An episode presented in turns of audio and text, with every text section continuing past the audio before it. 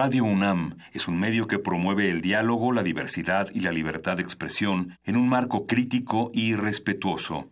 Los comentarios expresados a lo largo de su programación reflejan la opinión de quien los emite, mas no de la radiodifusora.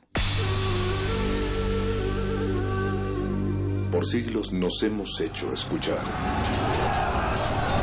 Nacimos como parte de esa inmensa mayoría. Hablar. Escuchar. Debatir. Proponer. Cuestionar. Está en nuestra naturaleza. Seamos instrumentos de conciencia de nuestro pueblo. Usamos el sonido porque atraviesa obstáculos. Muros. Fronteras. Nosotros somos la resistencia.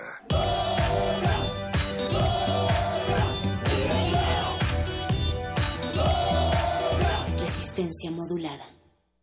Como un crujir de hojas secas en medio del bosque. Como una voz que nunca calla. Una ciudad que nunca duerme. Radio UNAM y Casa del Lago UNAM te invitan al picnic de aniversario para celebrar los cuatro años de resistencia modulada. Cuatro años al aire. Cuatro años de resistencia. Ven y acompáñanos a partir de las 14 horas el domingo 21 de octubre en el espacio sonoro de Casa del Lago UNAM. Y disfruta de una selección musical en vivo por No FM Radio, Radio Nopal, Rock 101, Sonido Resistencia.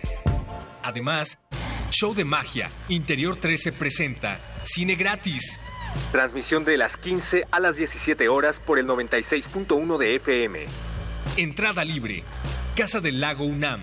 Primera sección del Bosque de Chapultepec. Radio UNAM y Resistencia Modulada invitan.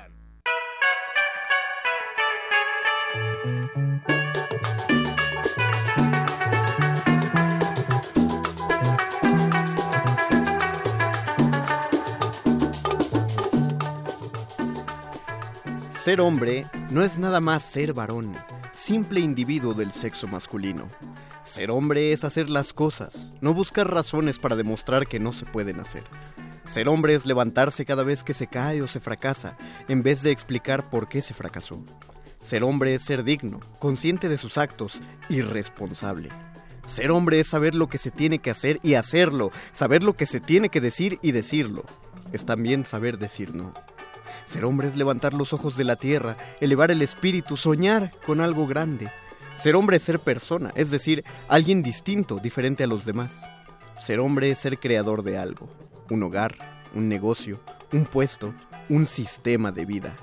Ser hombre es entender que el trabajo no solamente como necesidad, sino también como privilegio y don que dignifica y enorgullece.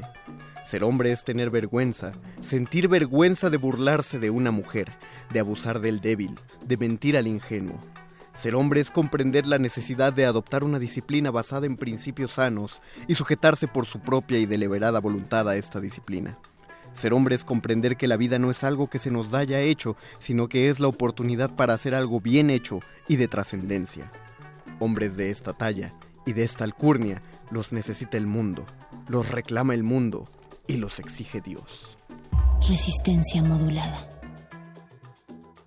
Orejas enteras, fragmentadas o en escucha intermitente, les damos la bienvenida a la misión nocturna que es de deshacer analíticamente los elementos que constituyen una estructura conceptual o dicho en llanos términos, saber de qué va ser hombre y si bien de construir o no. Mario Conde, buenas noches. Natalia Luna, buenas noches y buenas noches a toda la audiencia resistente allá afuera en el 96.1 de FM que nos está sintonizando una vez más en una nueva emisión ya que pasamos la quincena de octubre para, para continuar con nuestro tema semanal, o más bien arrancar el tema semanal. Así es, arrancamos este tema semanal sobre nuevas masculinidades, eso que les da picazón en las orejas y que nosotros queremos ver reflejado en la encuesta de Twitter que hemos lanzado esta semana, Mago Conde.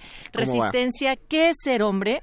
El 60, el 60% ha dicho que cuestionan los estereotipos, 32% tener pene, 7% ser proveedor y protector. Ah, no, subió a 33% tener pene y 1% no mostrar debilidad, aunque también le siguen una línea de comentarios. Voy a dar lectura también a ellos. Ah, por favor. Dice Daniel de Jesús, ninguna de las anteriores. Eh, Mar Heaven decía ok, así con un GIF bien chido. César Alberto, ninguna de las anteriores también. El Metal Serfo. Dice que tener pene, pregúntenle a Miss España y a Miss Mongolia, todo un privilegio.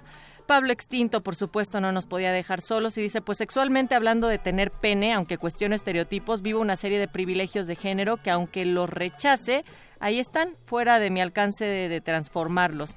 Ah, quién sabe, eso es lo que vamos a platicar esta noche. Intento de construirme, pero está re difícil, más cuando quieres ser el héroe. Vania Nuche, neta, algunos votaron por no mostrar debilidad o ser proveedor y protector. Jesus Christ, perdona a los Darwin, y así va esta encuesta. No, es que yo creo que, eh, que esas son las respuestas que se deben dar, no porque eso signifique. Eh, a lo que voy es que si todos ¿Cuántos de.? Hay, hay, hay, un gran porcentaje de, de, los que ahí votaron que dicen que es cuestionar su.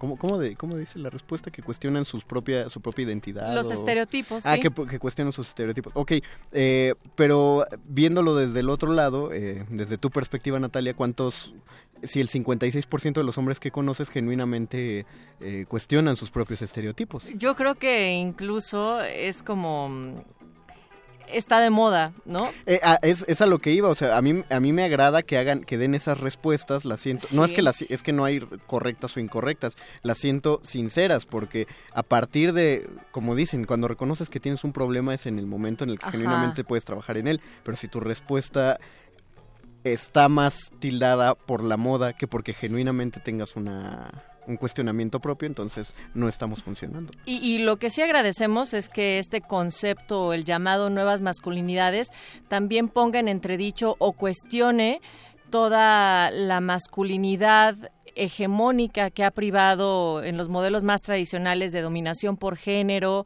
que se han basado, por ejemplo, en estos mandatos desde las figuras de poder, pero también en modelos de cómo entonces los hombres actúan o no. Por eso hemos colocado también esa serie de respuestas en nuestra encuesta de esta semana, porque, por ejemplo, dentro de esos mandatos es como, tú sabrás, Mago, los hombres no lloran, siempre son eh, valientes, nada femeninos, entre otras tantas como por ejemplo me llama la atención la de, creo que de las más arraigadas es la de ser proveedor.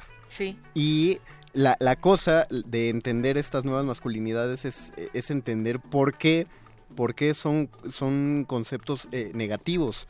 Esta, por ejemplo, por qué es negativo el, el entenderse uno como proveedor porque no es solo algo que afecte a muchos lo, con lo primero que se van a casar es, ah, es que es mucha presión para uno, uh -huh. denominarse el tal. Pues sí, pero no es todo, no, no, sí. no, es la absoluta toxicidad de ese concepto. Pero creo que desde acá eh, lo negativo viene cuando efectivamente eso establece una relación de poder.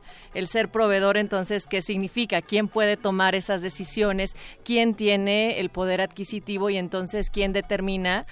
cómo se distribuye y cómo eh, entonces la mujer está sujeta, en este caso contrario, a esa relación de poder que se da por ser un proveedor o no. Pero bueno, de todo esto vamos a platicar con nuestros amigos de Gendes que ya están por acá en esta cabina. Mago Conde, también hoy es noche de, de retinas. Así es. Que la cabina cinematográfica van a estar platicando con los directores de las películas Signus y Tamara y la Catrina y el calabozo de los vírgenes. Hoy vamos a ir sobre muertos vivientes. Lo que pasa es que también nos estamos montando en la ola de que se aproxima eh, el, el, Halloween. Octubre, uh -huh. ya ven, es como el espacio de distensión. Pero no, estoy seguro que los temas van a salir en sí. algún momento. Van a ser zombies de nueva masculinidad. Ajá, eh, lo que te iba a decir, la masculinidad que se quede para otro programa, pero bueno, ahí va. Ustedes eh, cuéntenos cómo viven su masculinidad, han intentado replantear sus prácticas de género. Ahí está también la encuesta de qué es ser hombre. Dinos Betoques, que estás entrando en esta cabina, qué es ser hombre. Y ustedes también estamos en Instagram y en Twitter como arroba R modulada, en Facebook Resistencia Modulada. Y también nos pueden mandar un WhatsApp mago al 55 47 76 90 80 81. Del otro lado, quien dice, ¿qué, qué es eso de qué, con qué se come? Está Paco de Pablo en la producción esta noche, el señor Agustín Mulia en la operación y Alba Martínez en la continuidad. Agradecemos a todos aquí los que están haciendo posible esta resistencia y entonces pues pasemos a materia, ¿no? Vamos a primero hacer un corte musical. Cuando los hombres lloran, ¿cuándo lloras tú, Mago Conde? Híjole, yo soy de llanto muy... Hace rato estaba iba a llorar por una foto de un perrito, pero no me acuerdo bien que estaba... Eh, ahorita me acuerdo.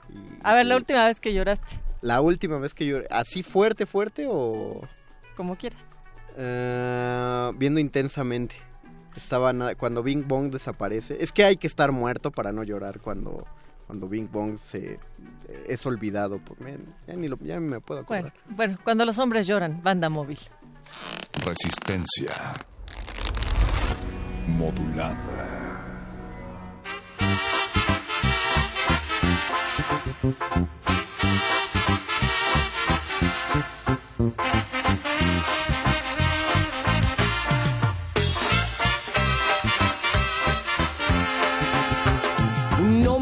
Toda ley está llorando.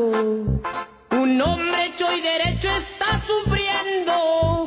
Y no me apenaré porque en mi pecho clavado está el puñal de su desprecio.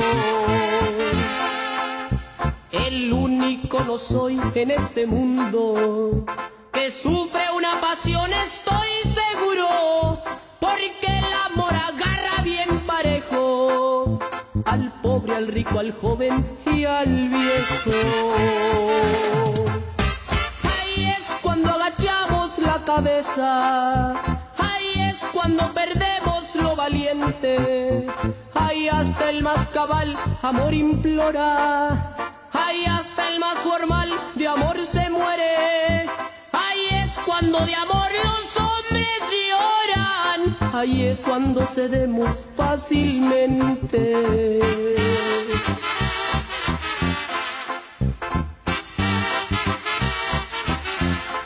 Y más ánimo,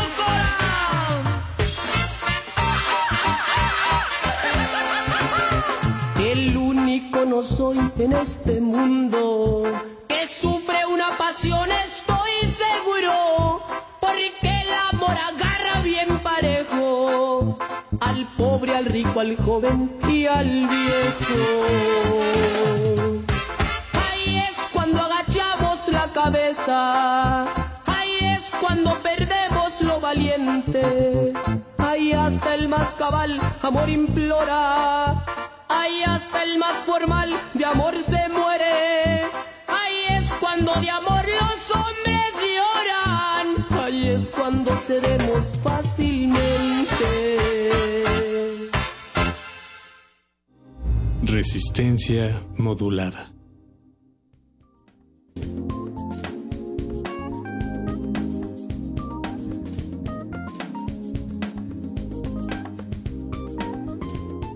Lo prometido es deuda, les dijimos que íbamos a entrar más en, materia de este tema de nuevas masculinidades. Queremos también que se haga una charla retroactiva con los escuchas, les repetimos que estamos en Facebook como Resistencia Modulada, en Twitter arroba R Modulada, en WhatsApp 47 76 90 81 para que nos manden todas sus dudas, todos sus comentarios que puedan salir a propósito de esta charla que tendremos con nuestros invitados de esta noche. Ya están en cabina Patricia Carmona y Vicente Mendoza, ellos vienen de bienvenidos a nuestra cabina. Gracias por la invitación. Gracias por, No, gracias por aceptarla.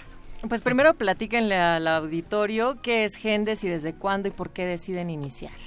Sin tanto choro, básicamente lo que hacemos es promover la igualdad de género y la erradicación de la violencia contra las mujeres desde el trabajo con hombres. Estamos interviniendo desde 2003, pero nos fundamos eh, legalmente, digamos, en 2008 y a partir de entonces tenemos intervenciones individuales, grupales y comunitarias justamente con hombres para transformar la manera en que se viven estas relaciones de género. Ay, ¿cómo? ¿Y cómo? A ver. Bueno, pues básicamente tenemos eh, distintas formas de atender. Eh, por un lado tenemos el área de atención, esta área está enfocada básicamente en un programa de reeducación. Este programa eh, lo que busca es dotar a los hombres de herramientas para que mejoren sus relaciones principalmente de pareja. Eh, este trabajo se hace grupal los días lunes, martes y miércoles en un horario de 7 a 9.30 de la noche en nuestras instalaciones y también tenemos el horario de día sábado de 10 de la mañana a 12.30 del mediodía. Eh, esto es a partir de un modelo que Gendes desarrolla justo para atender este tipo de, situaciones que sabemos que hoy en día pues aquejan en demasía a nuestra sociedad. Eh, otra de las alternativas que tenemos también son algunas, hemos desarrollado diferentes metodologías para intervención eh, con hombres de distintas edades. Va desde la adolescencia, la juventud y en la etapa adulta eh, como en temas para prevenir eh, el embarazo adolescente, por ejemplo. Tenemos también eh, algunas metodologías para las relaciones de noviazgo, ¿no? En la prevención de esto que es la violencia en el noviazgo o relaciones tóxicas y pues algunas investigaciones también en tema de trata de personas. Todo esto desde el enfoque de cómo nos involucramos como hombres para responder a estas problemáticas y nos hacemos responsables de nuestros actos para evitar incurrir en las mismas. Ahora, creo que eh, entonces para empezar a, acudir a, agentes para esto, uno, uno tendría que reconocer un, problema ¿no? en, su forma de ser. Pues, eh, usualmente lo que sucede, sobre todo hablando de estos grupos eh, para mejorar las relaciones de pareja, es que ya hay una crisis presente. Es decir, ya hay un ya sea la relación terminó o una solicitud bastante tajante de la pareja, dado pues los mismos ejercicios de violencia. Eh, y entonces, pues ante esta crisis se busca ayuda. Usualmente también, eh, pues estos ejercicios de violencia, ustedes saben que no están tan visibles, porque estamos acostumbradas a ver tantas cosas. justamente eh, por ahí es a lo que quería llegar, no sé si se pudiera hacer una recomendación. Eh, no sé, en, los, en ustedes los tópicos que han tratado, por ejemplo, eh, eh, pensando que hay hombres que nos están escuchando del otro lado de la bocina, ¿cuál es uno de los signos que podrían así decirle, si ocurre esto, podrías estar incurriendo en una práctica de violencia sin saberlo, ¿no? Y, que uno lo sepa como antes de llegar a la crisis. Pues yo creo que una cosa que es muy evidente, eh, más bien es algo que usualmente no tenemos eh, planteado como violencia, ¿no? Porque usualmente decimos violencia es el golpe. Eso creo que hemos avanzado en reconocerlo, ¿no? Eh, y ya pues son pocas las personas que se atreven, por lo menos en público, a, a validarlo como una conducta aceptable pero hay muchas otras actitudes que tienen efectos en, las, en sus parejas. Eh, y cosas que son tan sutiles y básicas como la ley del hielo. Ah, a cosas que si bien no son una violencia física, están bien cercanas a eso, como dar un golpeteo en la mesa. Porque eso no te puso un dedo encima, pero pues, la mesa eres tú. Sí, y, bueno, afortunadamente también han existido acercamientos como el violentómetro, que también ha sido una herramienta muy didáctica para jóvenes, pero también pienso en que esto que decías, Patricia, que surge a partir de una crisis, o sea, las nuevas masculinidades en respuesta a una gran crisis que tenemos de género, de violencia y todas sus implicaciones, pero ¿a qué le estamos llamando? Y pongo comillas radiofónicas, nuevas masculinidades, Vicente, Patricia. Sí, pues bueno, eh, muy acertadas las comillas, ¿no? Desde Gendes eh, no nos gusta llamarlo nuevas masculinidades. Hay quienes le llaman híbridas desde la psicología, o, sea, varios nombramientos. Nuestra propuesta es llamar masculinidades alternativas. Este concepto nace primero a partir del cuestionamiento de lo que significa ser hombre, ¿no? ¿Qué significa ser hombre en una sociedad como la nuestra, una sociedad mexicana, eh, en la cual pues el hombre no llora, ¿no? El hombre es fuerte, el hombre no expresa sentimientos y desde la que se nos enseña a acceder solamente y exclusivamente a la emoción del enojo. Eh, acceder a otro tipo de emociones es diferente y es algo que no es propio de, nosotros como hombres. Entonces, no es que sea una nueva masculinidad, es la misma que está ahí buscando alternativas para ejercer relaciones eh, no violentas, relaciones íntimas y relaciones justas y equitativas para ambas partes. Sí, porque de repente lo que nosotras eh, vemos de manera muy, muy crítica es que pues no se puede hablar de nuevas masculinidades cuando pues vas a una plática y pretendes que toda tu manera de asumirte, de relacionarte, pues ya sea diferente. Eh, y, creo que esa es como justamente una de las eh, como posturas críticas y escépticas que tienen muchas compañeras feministas que además opino que está buenísimo porque trabajar con hombres es una gran responsabilidad, porque en todos los temas es muy grave la simulación, pero particularmente en este, digamos que nos llevamos la vida de las compañeras. Sí, claro. así es. Entonces, creo que este es como un, un tema. La propuesta es un modelo distinto, como decía Vicente, alternativo al modelo tradicional con todas estas limitaciones que este modelo tradicional tiene obviamente para nosotras las mujeres, que lo tenemos bien identificado porque pues vivimos los efectos todos los días de una manera o de otra, pero también para los propios hombres. Y, es que estás diciendo algo clave para nosotras las mujeres, entonces me surge la duda, ¿son los hombres quienes están encabezando esta propuesta realmente o también es a partir de una necesidad? Eh, de las mujeres, de la lucha de género y también desde el feminismo que está replanteando las relaciones. Totalmente. O sea, el, la, el surgimiento de estos trabajos está totalmente en la ética feminista.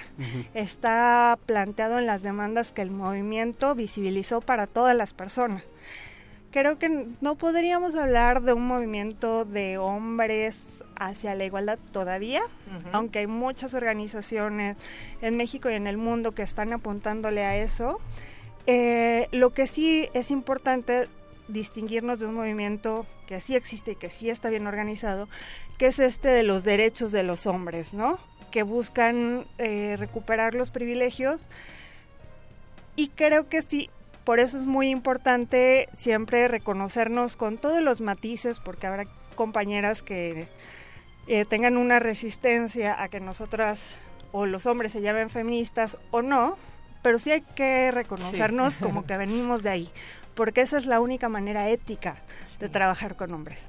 Lo, eh, lo, habíamos platicado, de hecho, una vez, ¿no? Natalia, fuera del, del aire, justamente de la pertinencia de, del de que los de que hubiera hombres que se reconocieran como feministas y justamente planteando el, el por qué sí, el por qué no, el, el qué podía estarse escondiendo por ahí y es justo a lo que a, lo que yo quiero ir eh, desde desde un punto de vista de, de, gente, de hombres que, que, conozco, hay, hay, hay una serie de argumentos que son como de cajón, como si alguien nos los hubieran como que nos las enseñaron, o sea, no los enseñaron, pero si nos lo hubieran dado por escrito. Y entonces uno de ellos es, por ejemplo, yo no soy machista porque yo no le pego, ni golpeo las, eh, ni golpeo las paredes, ni la mesa alrededor, no le elevo la voz a, a mi pareja. Ese es el argumento que se dice, ¿no? Porque es a lo que me refería con tratar de ubicar qué otros aspectos de violencia están, porque eh, por ejemplo, el, el, concepto del mansplaining, o por qué no, no,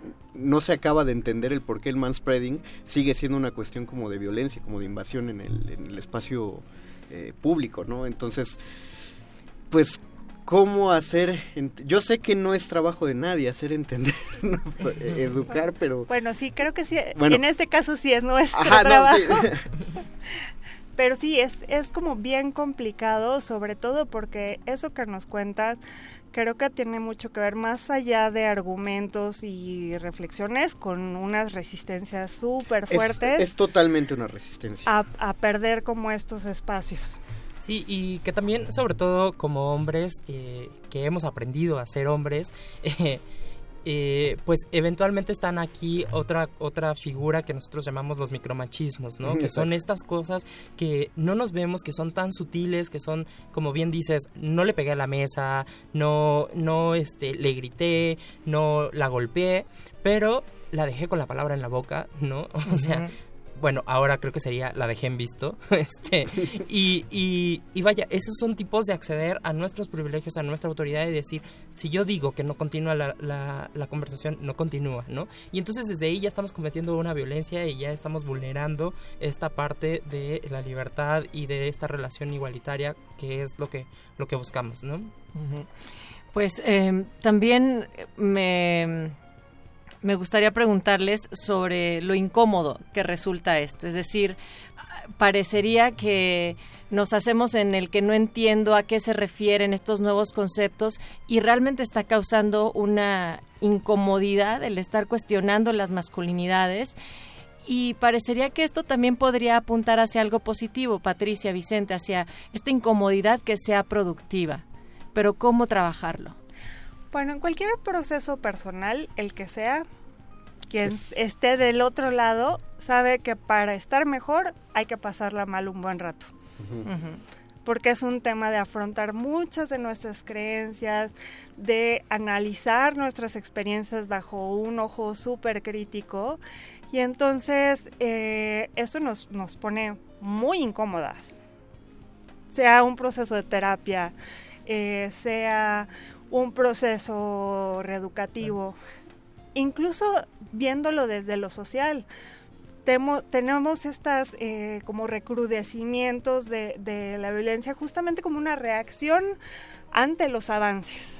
Entonces hay que tener bien claro que esto es algo que vale la pena hacer porque vas a estar mejor, pero que no va a ser fácil. Es que eh, justo ahora que lo mencionas me cae, me cae el 20 de, de dónde pueden hacer esta resistencia.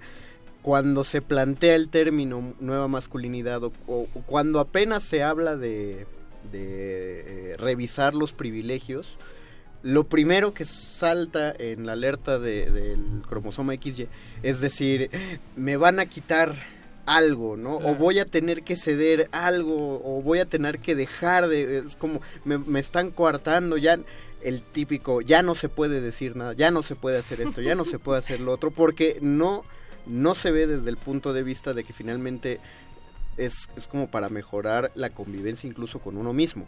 No, no tanto, no solo con los demás, sino con uno mismo.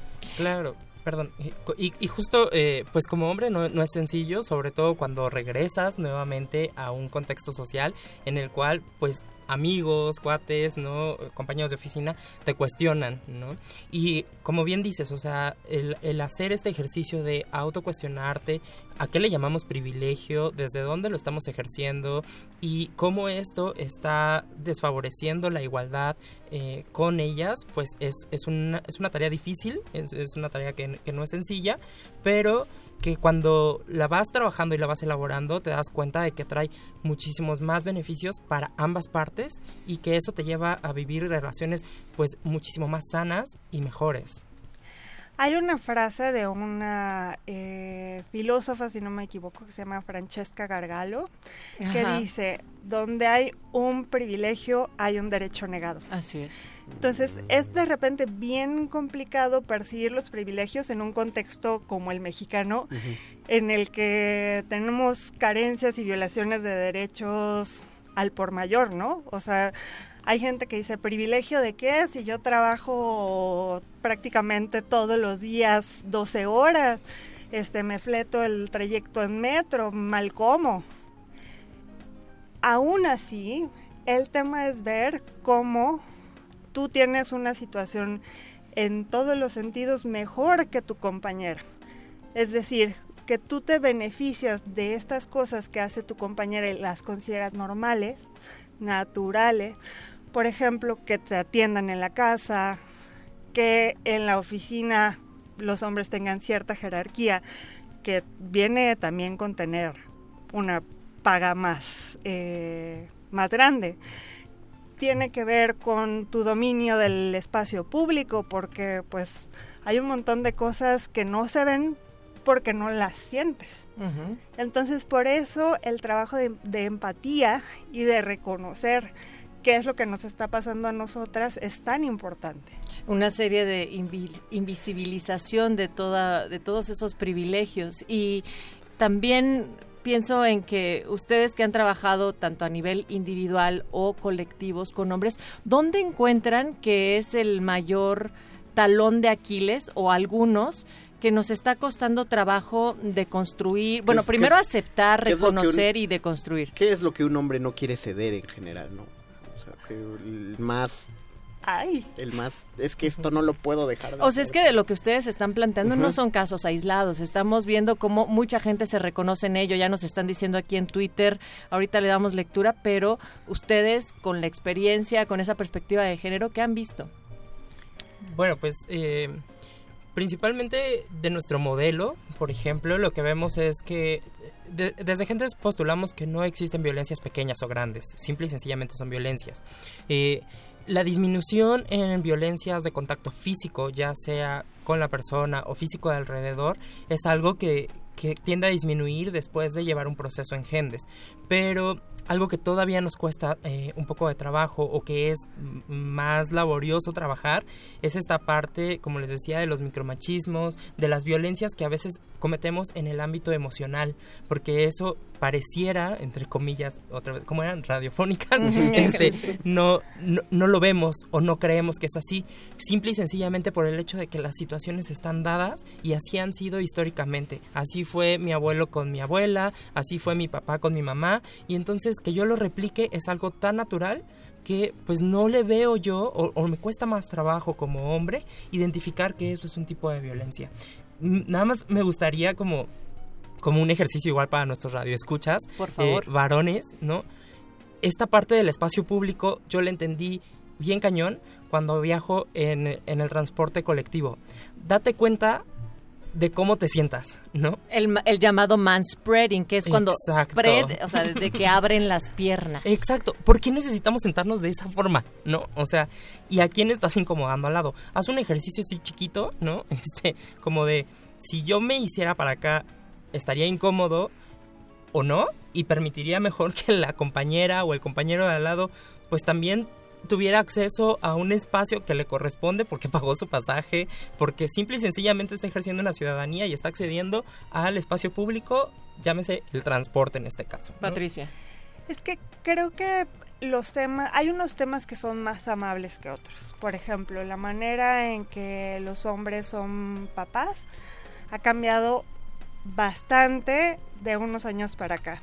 Se permiten muchas cosas que antes o no estaban bien vistas o simplemente no se practicaban. El tema de jugar con tus hijos o hijas, de ser afectuoso.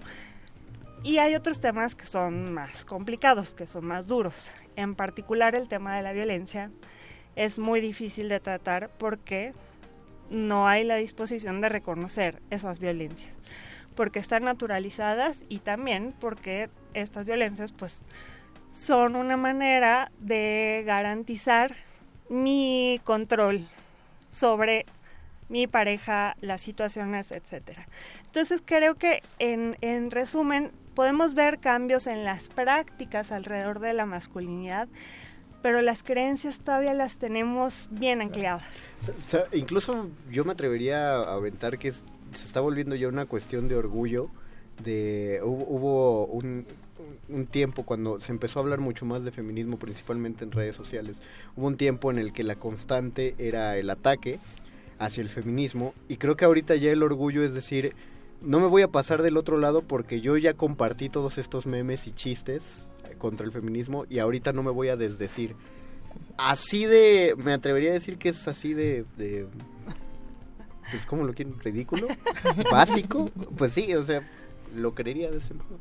Qué cosa, sí, a nosotros nos, nos tocaron eh, un par de ataques machitroles y sí, lo que vemos es que eh, las redes que son un espacio donde las mujeres podemos tener un activismo político eh, y pues conversar con nuestras pares también se están volviendo un foco de violencia justamente para controlar ese que puede ser un espacio en el que nosotras nos estamos eh, empoderando. Es que escudados detrás de una pantalla, siente, uno siente que puede decir lo que sea y, eso se lleva a límites al límite es bastante terrible. Sí, está rudísimo. Pero hay, ¿eh? pero ahí también, o sea, estamos en el, en, digamos, en el polo de ya el troleo total. Pero ¿qué pasa también con las bromas de hombres que se dicen también conscientes, pero que a la menor provocación hay eh, No una machista, broma pero- de micromachismo, de, ah, ¿verdad? No es cierto. Entonces, o sea, como que siempre está eso ahí muy a flor de broma, de piel, que, que ¿qué nos está diciendo, Patricia? Pues básicamente lo que quiere decir, porque no es una broma, no es casualidad. Lo que decimos, eh, como el dicho, ¿no? Entre broma y broma la verdad se asoma. En realidad creo que eh, lo que estamos viviendo es una época en donde ser machista abiertamente no está ya tan bien visto. Políticamente correcto. Tenemos el, el surgimiento de esta figura de los nachos progres, que son hombres que tienen un discurso de género maravilloso, pero son unas prácticas machistas del horror. Entonces creo que eh, ante esa cooptación de nuestros discursos, pues lo que toca es ponerle enfrente la, pues estas prácticas que están ejerciendo, ¿no? A ver, eso es machista. Claro. Ante- Antes de que nos digan en dónde los pueden encontrar, les voy a leer los tweets que han llegado. Dice Pablo Extinto, no manchen, resistencia modulada, la neta me está pegando bien duro el tema. Hashtag nunca es fácil y los está robando también. Eh, nos dice también que eh, esto de las nuevas masculinidades no puede ser llevado solo al asunto de las relaciones de pareja, sino entre personas. Mario Conde, el mansplaining y el mans interrupting, ¿no crees? Eh, dice Enoch Mazariegos. Las opciones que nos ponen son muy cortas. Ser hombre implica muchas cuestiones más, moral, honestidad, lealtad, amistad, dadivoso, caballeroso, amoroso, respetuoso, empatizar, probos, etcétera, etcétera, etcétera. Y algo muy importante que quieren desaparecer, la masculinidad. ¿Qué nos pueden decir al respecto? Y finalmente nos dice Martelena Valencia, hay que romper estereotipos. Sí son parámetros los, los que marcaron, pero va más allá, es ser más humano. Pues sí, ese es el reto, ¿no?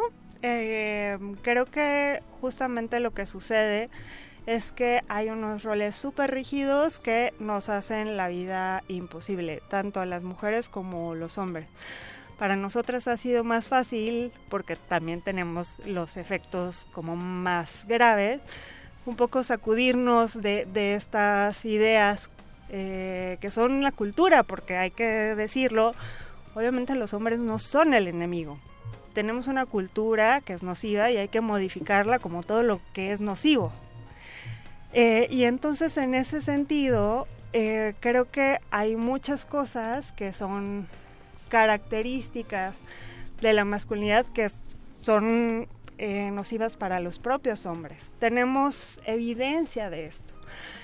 La tasa de suicidios es tres veces mayores, mayor en hombres que en mujeres. La sobremortalidad de hombres es un hecho en todo el mundo. Siempre mueren más hombres que mujeres. Y mueren además por cosas que tienen mucho que ver con esta idea de hombre, comillas radiofónicas. El hecho de ser el más osado, el hecho de no tener cuidado sobre su propia persona, de manera que tienes accidentes, que tienes eh, enfermedades que no son atendidas a tiempo. Y entonces, pues ahí el, el tema es, obviamente no se quiere erradicar la masculinidad. Lo que se quiere es tener una masculinidad que esté anclada en otras características que te permitan a ti ser más feliz, porque hay que decirlo de esa manera, y también a nosotras. Me, me gustó el, bueno, eh, me agradó el comentario de Pablo Extinto que tiene que ver con el que eh, me, me- ¿cuál, cuál es el término que me dijeron el de- del momento? Pero supongo que se, se eh, debió al cuando me encimé sobre lo que estabas diciendo al final, Natalia. eh, algo Mansplain, Ah, no, no, man- mansrapting. ah, manterrupting, gracias. Y creo que lo que le diría a Pablo Extinto de que sí, nos están pegando un montón de cosas, porque nos deberían pegar, sobre todo si incurrimos en estas prácticas, eh, y pues lo mejor entonces es tomarlo, y entonces ya eh, pensarlo y, y actuar en... Una de las cosas que más queremos ver, y lo digo como parte del equipo de Gendes y como feminista, son hombres aliados de Adebis. Es decir, eh, creo que no se trata solamente militar o usar estos discursos, sino intervenir ante estas situaciones de, de violencia y de desigualdad. O sea, no sé si han visto un meme últimamente que está rolando de una imagen muy de los 50 que dice, querida, no todos los hombres son violadores. Pero no lo he visto. Pero no, pero pero ya va para la doble alerta de género, ¿no? O sea, no, pero no le dices nada a tu compañero que comparte fotos de mujeres sin su consentimiento, no le dices nada al que se pasa de listo con las bromas, no le dices nada, no actúas cuando estás viendo un hecho de violencia y no desde el, ser el salvador, ¿no? Que luego también se ponen malitos. Sí, sí, sí. Pero sí, sí, no, si eres un espectador de la desigualdad, tú también eres machín. Sí, y yo creo que eh, pues justo el, el ser masculinidades alternativas eh, implica un trabajo cotidiano, un trabajo de todos los días, sobre todo en una sociedad como la nuestra. Gendes, ¿dónde los encuentran? Nos encuentran eh, en Minatitlán número 34 en la Roma Sur. Nos pueden seguir en nuestras redes sociales, Gendes AC, en Facebook, Twitter, Instagram. Eh, y nuestro teléfono es 5584 0601. Muy bien, pues muchísimas gracias por haber venido a resistir con nosotros esta noche. Vicente Mendoza y Patricia Carmona de Gendes, búsquenlo así en sus redes sociales, también están colocados en las nuestras. Eh, nosotros nos damos una rola, no sin antes decir que ni Maike, ni Miquelo dijo que una de las mayores manifestaciones de machismo y muy sutil es el lenguaje. Aguas con nuestras palabras, me incluyo. Martelena Valencia, yo creo que lo que más cuesta trabajo es dejar de ser proveedor. El mejor eh, final del cuento es cuando el príncipe sube a la torre y la princesa lo salva. Lo importante es compartir cualidades y defectos. Y bueno, esto es parte de lo que estamos recibiendo aquí. Recuerden seguir votando en nuestra encuesta de arroba R modulada que dice ¿qué es ser hombre para ustedes? Vámonos con Alex Andwater. ¿Cómo puedes vivir contigo mismo?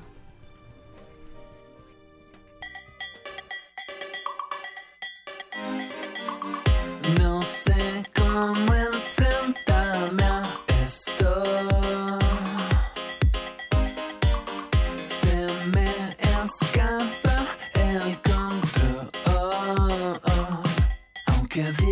digan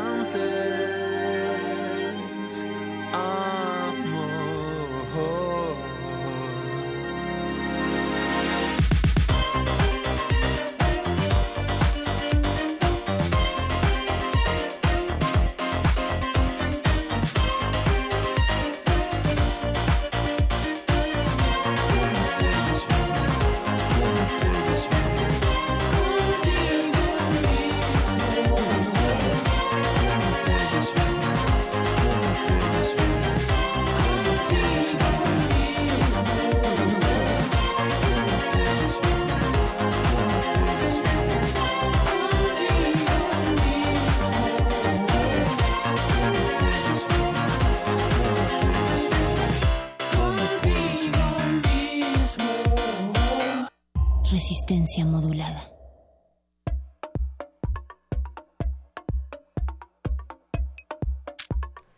Estamos ya en el último segmento de, nuestro cabinazo, Natalia, antes de pasar a las secciones resistentes. Sí, Mago Conde, y nos da mucho gusto, decíamos, estar recibiendo tantos comentarios a través de Twitter, de Instagram, estamos como arroba R modulada, Facebook Resistencia Modulada, para saber ustedes qué creen que es ser hombre, eh, si han cuestionado también algunas de estas figuras hegemónicas. Y ahora vamos a tener una breve reflexión desde la sexualidad con el doctor Misael Rojas, que es psicoterapeuta y educador sexual y sexólogo clínico. Hola Misael, ¿cómo estás? Buenas noches. Hola, ¿cómo están? Buenas noches, un gusto estar con ustedes nuevamente. Ya te extrañábamos acá en la Resistencia. Oye, em, pues la sexualidad sin duda es uno de los ámbitos donde más se consolidan eh, las masculinidades. ¿Tú observas que surgen nuevos modelos o que se están deconstruyendo? ¿Cómo está el panorama? Sí, ambas. Pues eh, se está deconstruyendo el, el papel hegemónico de la, de la masculinidad, ¿no? el así llamado machismo. Eh, mucha, muchos varones ya se lo están preguntando, se están cuestionando qué onda, qué nos pasa a nosotros con, con esos aprendizajes que hemos tenido. Y bueno, en, el ámbito de la sexualidad, eh, propiamente en el erotismo, recordemos que la sexualidad pues es inherente al ser humano y que es parte de muchas expresiones del ser humano, específicamente en el, el, el, el erotismo también hay este, nuevas nuevas visiones, nuevas vivencias de los varones. Eh, las mujeres, con el advenimiento de la revolución sexual, pues empezaron a darse cuenta que la vida sexual en pareja, en, estoy hablando en pareja heterosexual, pues como que no les venía como muy bien como se, como el, los cuentos de hadas les habían dicho, ¿no? Entonces eh, empezaron a, a pedir que, que, se respetara más sus decisiones, a pedir más su placer, a, a exigir un tanto a sus parejas que, que cumplieran ciertas condiciones y bueno, eh, a partir de ahí eh, en los consultorios sexológicos nos damos cuenta que problemas que antes quizá no eran problemas, que no existían como las problemas eh, mentales, problemas que tienen que ver con cuestiones emocionales en cuanto a la disfunción eréctil, empiezan a aparecer cuando antes no había, eh, problemas con eyaculación precoz, que, antes no era un problema, ahora ya eh, empieza a haber un problema en cuanto al tiempo y la forma en que estamos eyaculando los varones y que estamos dejando a nuestras parejas eh, pues a medias, este, inconformes, insatisfechas. Y entonces eh, los varones empezamos a, a, cuestionarnos qué onda con nuestra pro con nuestro propio erotismo en pareja y mucho sirve también el, cuestionamiento que se hacen los hombres gays en, en relación a, su, a sus relaciones sexuales también entre ellos. Entonces, sí hay muchos cambios cuando nos empezamos a cuestionar todos estos aprendizajes que hemos tenido a lo largo de nuestra vida de lo que es ser un hombre y en específico en cuanto al erotismo, cómo lo expresamos, ¿no? David Barrios, que seguramente muchos radioescuchas y ustedes mismos lo conocen, eh, dice que eh, generalmente los varones tenemos un muy empobrecido erotismo que solamente lo basamos en una erección y párale de contar, que si no no no se nos olvida explorar nuestro órgano sexual más importante que es el cerebro y se nos olvida explorar y explotar nuestro órgano sexual más extenso que es la piel. Entonces, los varones casi siempre vamos a un erotismo chimpuncuazo, lo que te truje chencha, dos, tres movimientos pélvicos, nos gana la eyaculación y ya, se acabó el encanto. Entonces, eh, no, hay que ir más allá. Hay que, yo invito a todos nuestros radioescuchas que, que empiecen a, a- a averiguar qué onda con su propio placer desde las fantasías, desde los deseos, desde sus sentidos, exploren sus propios placeres, quizá no directamente el, placer sexual, pero sí sus placeres a través de los sentidos, porque a partir de ahí van a potencializar su placer sexual, su placer erótico, van a ampliar la gama de posibilidades de, de tener un encuentro sexual, de disfrutar su placer erótico tanto de manera individual como compartida, y bueno, esto va a enriquecer considerablemente su, su vida sexual. Recordemos que quizá la erección, que quizá el propio coito, que quizá el propio orgasmo sean como la cereza del pastel. Si la hay, pues está rico, si me la como, pues está rico, pero si no hay la cereza del pastel, pues ya me comí todo el pastel o una buena tajada de- del pastel. Entonces, eh, que nuestro enfoque como varones en cuanto a nuestro erotismo sea la exploración de nuestros sentidos, la exploración de, de nuestros placeres y que no dependamos literalmente de un cachito de cuerpo para que nuestro placer sexual sea pleno disfrutemos de nuestra piel, disfrutemos de nuestras fantasías, de nuestros deseos, de juegos, de juguetes también que, que hay para compartir en pareja y para nosotros mismos y que si hay erección o no la hay pase a segundo término, no le quito lo- la delicia, la caricia del coito, pero también hay otras caricias que pueden ser muchísimo muy placenteras, no solo el coito, y por lo tanto no depender solo de la erección para que nuestra vida sexual sea plena y placentera. Creo es, que- la, es la invitación. Creo que lo has dejado todo muy claro, eh, Misael. Yo eh, tenemos tres minutos para esto. Tengo una pregunta muy puntual para ti. Este, creo que masculinidad y erotismo se reflejan en una sola palabra que es inseguridad. ¿Cuál es la inseguridad más grande que tienen la mayoría de los hombres que llegan a consulta? La inseguridad es no cumplir con, con, con el ser varón, con, con todos estos, todas estas expectativas que se tienen de, del cumplir eh, el ser buen amante que yo todavía no sé qué diablo significa eso, pero muchos varones están en esa situación de quiero ser el buen amante para mi pareja y además tampoco lo tienen claro, entonces están eh, enlodándose los pies solitos sin saber por qué se lo están enlodando. Entonces yo creo que, que quitarnos esa idea de que es ser un buen amante, esto no se trata de recetas de cocina, no hay paso uno, paso dos, paso tres, paso cuatro, es eh, porque además una, una, un encuentro sexual es muy diferente incluso con una misma persona. ¿no? Con una misma persona puedo tener diferentes sensaciones, eh, lo podemos hacer eh, rapidín, tenemos mucho tiempo, en casa, nos vamos a un hotel, o sea, cada encuentro sexual va a ser diferente, incluso con la misma persona, y entonces no veo por qué la necesidad de ser como muy técnicos al momento de, de tener nuestros encuentros sexuales, porque en el momento en que yo estoy siendo muy técnico, ya estoy descuidándome de mis sensaciones, ya estoy actuando prácticamente como robot y a veces recuerden que los robots tienen fallas. Mm, Misael, eh, quien le interese también este abordaje desde eh, la terapia sexual y la educación sexual, ¿dónde les pueden encontrar?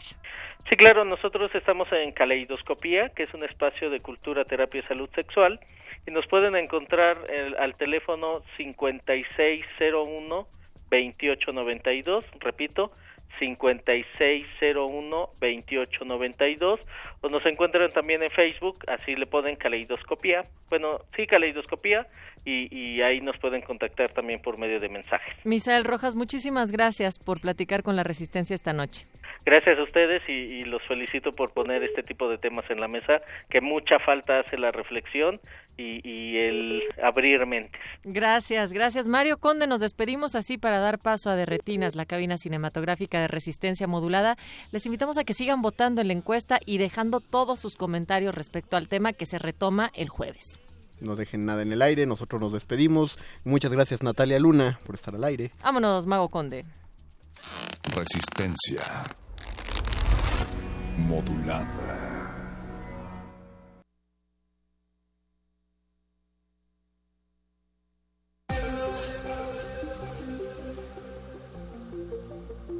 2018. 100 años del fallecimiento de Saturnino Herrán. Saturnino Efrén de Jesús Herrán Guinchard, nacido en Aguascalientes. Es reconocido por ser parte de la corriente llamada modernismo mexicano. Murió jovencísimo cuando estaba haciendo todavía obras maestras. Es decir, es un pintor que no conoció declives, o como dice Carlos Fuentes, no conoció la imperfección, o como decían de Andrea del Sarto en el Renacimiento, es un pintor sin errores. Marco Antonio Campos, escritor y poeta.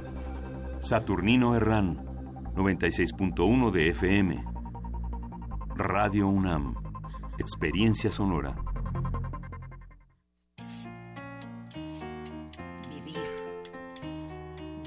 Verbalizarlo. Somos la fe cotidiana, el embelezo con lo simple, la rabia, incertidumbre.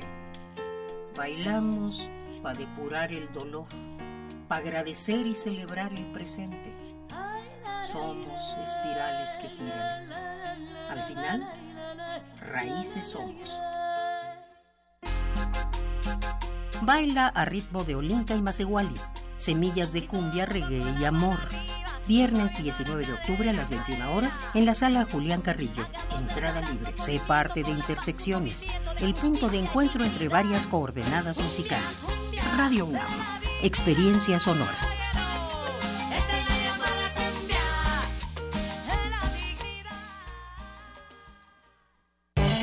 La novela, realista costumbrista mexicana, fue la mayor aportación del escritor Ángel de Campo. Aquí te compartimos la narración, el de los claveles dobles. Yo no soy interesada. Bien lo sabe Pepe María. Y jamás he discutido cuestiones de dinero. Y me has querido tomar el pelo. Y ese vas y se lo tomas a otra que se deje. La cultura para llevar en todas partes. www.descargacultura.unam.mx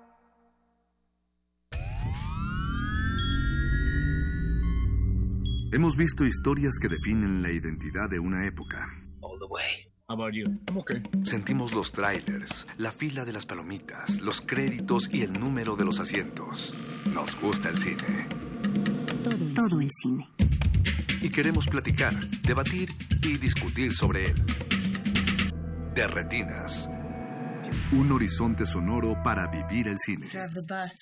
Martes. 21 horas. Por el 96.1 de FM. Radio UNAM.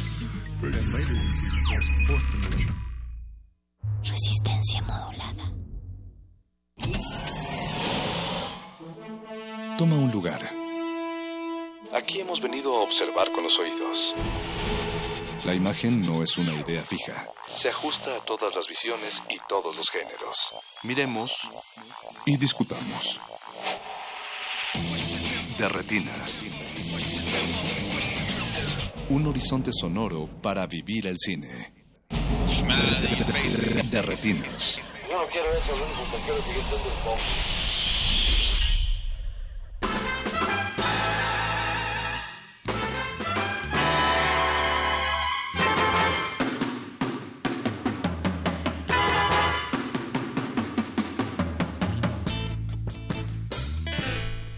Bienvenidos a su martes de cine, a su martes de cabina cinematográfica.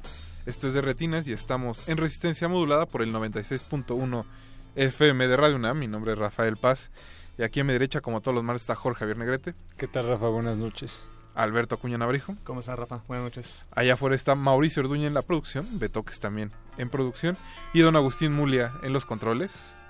Eh, pues ellos le quieren extender un caluroso y lindo saludo a Manuel Sol, a Misael Espinosa y a Fabián Estay, que son eh, pues nuestros saludos especiales de este martes. Nuestros ídolos. Ídolos todos. Al parecer Betoques no entendió el chiste. No se rió.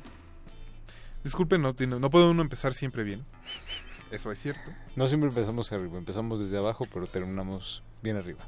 Pero hoy tenemos dos películas mexicanas que vale la pena ir al cine a buscarlas, a verlas, a discutirlas. Así es. Eh, vamos a empezar este programa hablando de Sinus, que es una película que al menos yo vi por primera vez en Mórbido hace un año. Ajá, se estrenó en el Festival de Morelia hace un año, ya después pasó a Mórbido y finalmente llega a las carteleras mexicanas. Dentro de un par de semanas debo decir que no es este viernes. Sí, para que no vayan y de que, ah, me engañó Rafa Paz. No, no, no. que le digan a la de la taquilla, oiga, es que Rafa Paz dijo. Oiga, es que en de retinas dijeron y ellos nunca se equivocan, no. Para que no haya confusiones. Como Y reclamos después en Twitter. O sea, eh, entonces vamos a estar hablando con su director, que es Hugo Félix Mercado. Y pues es ciencia ficción mexicana, algo que se hace poco en el país. ¿Qué? Ciencia ficción. Esa es nuestra primera película. Después eh, vendrán Lucía Carreras y eh, Ángeles Cruz. Ángeles Cruz, que ella es la protagonista de Tamar y la Catarina. Lucía es la directora. Eh, esta película tengo entendido que sí se estrena este viernes. Eh, está también No, equivocado. en dos próximo- semanas. El es el 26, 26. el 26 de octubre. Reclámenle a Rafa ahí. los Perdón, el calendario lo tenía un poco revuelto. Pero no, Eh, se estrena el 26, próximo viernes. Ok. Pues ahí eh, de eso vamos a estar hablando hoy. Además, eh, vamos a escuchar en los cortes musicales el soundtrack de Nace una estrella. La que es la quinta versión o la cuarta. La quinta, la quinta, Quinta. porque hubo una versión que, Que no se llama- que no ¿cómo se llama una, nace una estrella, pero técnicamente es la quinta versión. Sin contar muñecos de papel, obviamente. Esa era nuestra aportación al, Perdón, Mauricio. al Pero tema, ¿no? ahí eh, eso salía Ricky Martin, ¿verdad? Sí. Sí. Sí, Pero sí, Fernández y Sasha. Y bueno, pues la gaviota. Ah, mira. Uh, faltó un revival de, de las películas de la gaviota este sexenio. Sí, la verdad aquí espantan. quedó- ¿Por qué no hubo revival de aquí espantan? Una remasterización de la Mira, Cineteca. todavía todavía estamos en octubre, tienes un mes para hacer ese, Para ese rescate, el para, maratón. para hacer esa labor de rescate, Alberto. Hay que hablar con Jorge Grajales para despedir el sexenio. O que nos haga caso ahí el, el doctor Pelayo. este. Uh, También. Bueno, sí. Muy, yo muy veo- yo, ingenuo. veo, yo veo más accesible la situación con Grajales que con el doctor Pelayo. Bueno, eso vamos a estar escuchando, el soundtrack de la quinta versión de Nace una estrella, eh, intervenido por la mano de Mauricio Orduña, obviamente. Ah, O sea, raro. únicamente en derretinas, señores. Eh, y pues, ¿qué les parece si empezamos con eso y, y vamos de una vez a las entrevistas? La primera canción de esta noche es I Will Never Love Again, que como les decíamos es parte del soundtrack de Nace una estrella. Recuerden que nos pueden contactar a través de redes sociales en Twitter como arroba R modulada y en Facebook como Resistencia Modulada. No se despeguen. Regresamos.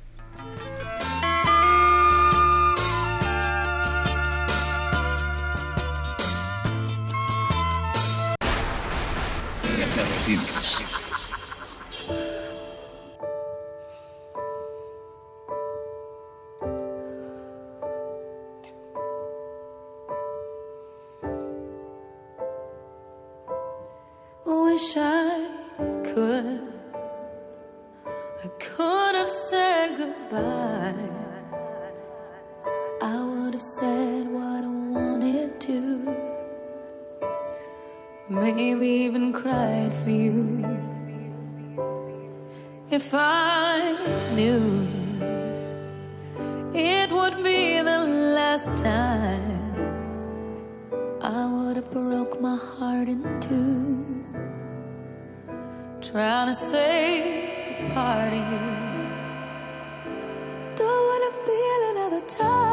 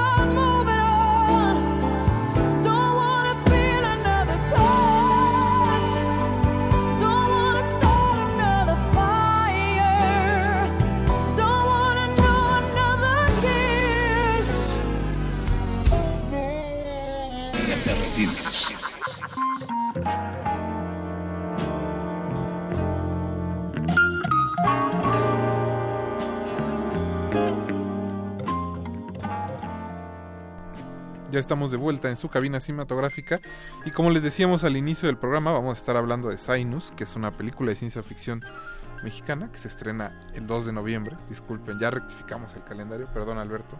Pues no, dile al director, va a decir, oye. Pues para eso lo tenemos aquí en cabina y le queremos dar la bienvenida a Hugo Félix Mercado y a Marco Treviño, que son el- uno de los protagonistas y el director de Sinus. ¿Cómo están chicos? Gracias, muy contentos de estar aquí con ustedes. Pues bienvenidos aquí a su cabina. Eh, para los que no hayan tenido oportunidad de ver el tráiler o los materiales de la película, pues Sinus es sobre un astrónomo, Fabián, que descubre cerca de la constelación precisamente que lleva el nombre de la cinta, un- una señal extraña, un objeto extraño, y eso desata pues una serie de hechos paranormales casi en el, en el, en el observatorio donde trabaja, que es el observatorio que está en Puebla. Sí, es el gran telescopio milimétrico. Este telescopio que se encuentra a 4.600 metros de altura sobre el nivel del mar, enfrente del pico de Orizaba. Eh, y el nombre de la película, que es Cygnus, es, sí. eh, viene por la constelación del cisne, ¿no? que es esta constelación que se ve en el, en hemisferio norte, eh, que pues en algunas partes lo ven como un cisne, algunos lo ven como una cruz, también se conoce como la Cruz del Norte. Eh, y efectivamente, Cygnus eh, trata sobre este astrónomo mexicano eh, que utilizando el telescopio descubre una señal eh, en un punto específico de la constelación. Hugo, eh, este es un país donde se hace poca ciencia ficción. Nula, prácticamente. Prácticamente nula. Y sobre todo como a esta escala, ¿no? Yo imagino que Tomo no es una película, digamos, de presupuesto exorbitante. Pero... No, eh, para nada. sí, no. Pero, eh, pues sí es, es todo un reto, ¿no? Como director y como parte de- del equipo de actores, aventarse un proyecto de este tipo. Pues, ¿qué fue lo que te motivó a hacer esta historia? O a, sí, justo aventarte el round. Pues la primera es porque no hay historias, tú mismo lo comentaste, no hay historias en el cine mexicano que tengan ese, eh, esta temática. Eh, desde que Carlos Albaguante, el guionista y yo estuvimos platicando sobre la opción de hacer una película de ciencia ficción, sabía que nos íbamos a enfrentar a una serie de cosas muy complicadas, pero al fin y al cabo la idea es cómo nos vamos a diferenciar de todas las demás. Hoy en día se hacen 170 películas al año, eh, cómo nos podemos diferenciar de las demás y sobre todo cómo podemos ofrecer algo diferente, ¿no? Ese es un punto. Y el segundo, a mí siempre me ha gustado la astronomía, me llama mucho la atención eh, muchas temáticas que como todo ser humano tenemos eh, y bueno, la idea era buscar un, un punto que nos llamara la atención, algo que no, fue, no fuera una copia de otro tipo de películas, sino que fuera nuestro. Y afortunadamente encontramos en el telescopio la oportunidad de desarrollar una historia. También tengo entendido, Marco, que filmar a esa altura fue todo un reto para los actores. en efecto. Recuerdo que algo comentaron hace un año en Morbido. En efecto. De hecho, fíjate que en, en la preparación, en los ensayos y en las pláticas que tuvimos con Hugo la- para prepararnos para, para ir a, a grabar allá. Y digo grabar porque pues ya no se prácticamente no se filma más que en, en grandes producciones eh, y extranjeras. Eh, pero entonces en esas, en esas charlas, en esas pláticas, eh, Hugo nos advirtió que íbamos a sentir probablemente mareos, íbamos a tener que caminar, nos sugirió que camináramos despacio, que no nos evitáramos agitarnos, y que cuanto, en cuanto sintiéramos que tuviéramos sensaciones extrañas, sobre todo de, de- de mareos, eh, La presión, eh, la, está- la- la, eh, pérdida de la conciencia ligeramente o, o, o- o- o que la visión eh, nos confundía, pues les avisáramos. El, el último día, el último día, yo estuve perfecto casi todo el tiempo, pero el último día, eh, la noche anterior la pasé mal con un problema de digestión, no sé qué comí que me cayó mal. Y en la mañana, eh, cuando iba subiendo, pues yo iba tocado, digamos, y lo hacíamos en dos etapas. En la primera etapa era como a 3.000 metros, ¿no? Y ahí todo iba muy bien.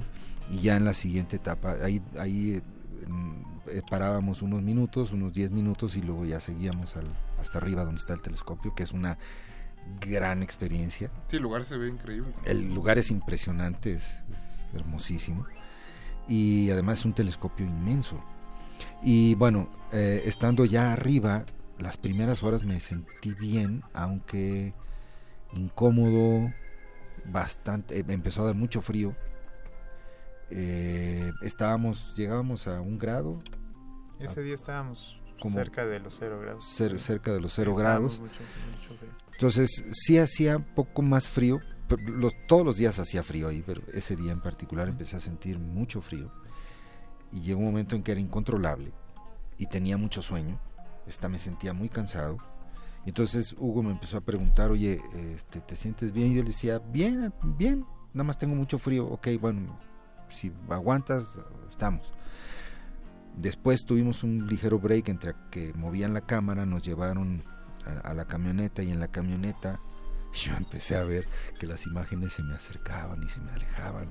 y yo las veía como, ¿qué, qué onda? ¿Qué está pasando aquí?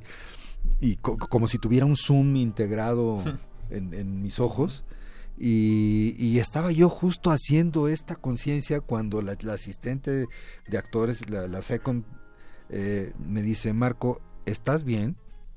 Y le digo, no sé. estoy viendo esto, estoy sintiendo esto. Eh, no, no, no, pues ya, ahorita mismo este, veo cómo le hacemos para, para ver qué terminas de hacer y, y te bajamos. A final de cuentas no terminé yo la, la secuencia, aunque realmente eh, con un con un doble este, era posible hacerlo. Eh, y así se resol- así lo resolvió Hugo. Eh, yo ya estaba en ese momento tirado en el suelo, no digo en qué momento, Eh, pero fue una experiencia muy extraña y No. bueno, muy interesante. Y les pregunto también porque eso es algo que se usa dentro de la misma narración de la película, ¿no? Sí, el personaje principal pasa por el mismo proceso que te tocó pasar a ti como actor y todo el mundo lo tilda de loco precisamente por eso. Es que te hace falta oxígeno, te hace falta, constantemente nos medían el oxígeno, la presión, ese tipo de cosas. Es un reto actoral de otro tipo. De otro tipo, sí. Y, de- y en efecto, era una experiencia. Caminar allá arriba, el primer día, los demás nos fuimos acostumbrados, pero el primer día sí era como caminar en, en cámara lenta. Era algo muy extraño. Te sientes más pesado.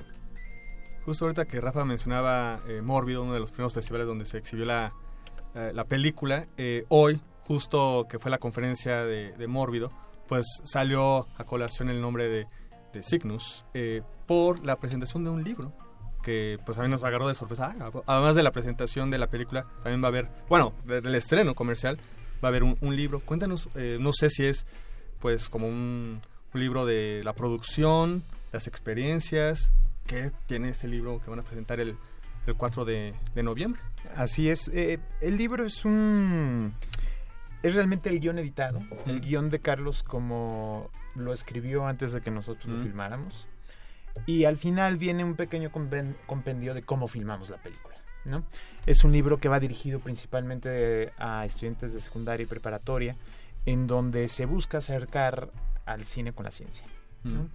Entonces, eh, Editorial de Del Vives, quien es la editora de- del libro, eh, se acercó con Carlos y conmigo para proponernos esa idea y a nosotros pues nos encantó, ¿no? Nos encantó porque además se cumple una de las misiones de la película.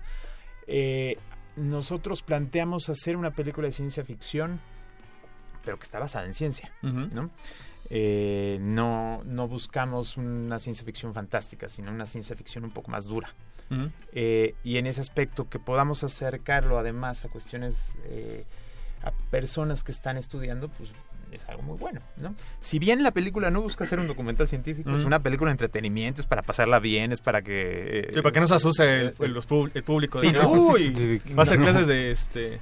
No, no, no, ciencia". al- contrario, al contrario, la van No, a pero pasar sí hay, bien. sí hay una preocupación, creo, dentro de la película por dar un marco científico que pueda ser, si no 100% verdadero, sí creíble. Exactamente. No, no está sacado nada más así de la manga, pues. Sí, digo, to- toda la... ah, eh, los asuntos científicos están fundamentados, pues, eh, de- eh, y, y se justifican dentro del- de la ficción. Son ficcionados, pero están fundamentados en, en la ciencia. Es- e- eso es una de las cosas que me gustó del, del guion. Yo, de pronto el productor, Hugo Espinosa, me, me- me preguntaba, ¿por, por qué te... Por qué, eh, ¿Qué te gustó del guion? Y le digo dos cosas. Una, que está que es verosímil, está bien fundamentado, y que además la ciencia ficción está en la historia, no en los efectos. Eso me parece una gran virtud de la, de la película. ¿Lo ves? ¿Lo? Ujú. Creo que justamente el, el elemento de la ciencia ficción está bien manejado porque no se necesita como una producción aparatosa o no se necesita como de eh, recursos eh, a lo mejor eh, grandilocuentes o caros para poder manejarlo.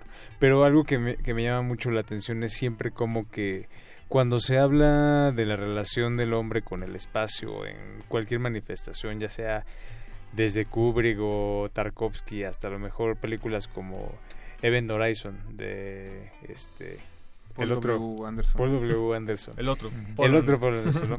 Este hay como una relación de, de angustia de lo de lo extraño. ¿Cómo es que tú llegas a esta idea en Cygnus? ¿Cómo la trabajas? Principalmente partimos del hecho de que el telescopio está en una isla, es una isla tecnológica. ¿no? Es decir, tú caminas ahí y sabes que estás en medio de la nada. Y sin embargo, estás en un lugar eh, que es una proeza tecnológica. Entonces tienes esas dos visiones. Como decía Marco, ahí caminas y parece que estás como en otro mundo, ¿no? Que como, en la luna o como yo qué sé. luna. Y es una zona árida, árida, donde no crecen las plantas porque no hay oxígeno suficiente para que crezcan las plantas.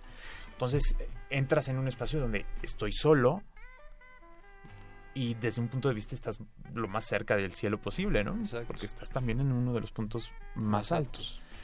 Y eso de entrada genera una historia de suspenso. De mucha paranoia. No, genera, te genera mucho eso, por un lado. Por el otro lado, hace poco eh, Isabel me decía, me recordaba estas frases en las que se planteaban que si hay vida en otras partes es tan eh, sublime como el hecho de que no hubiera, ¿no?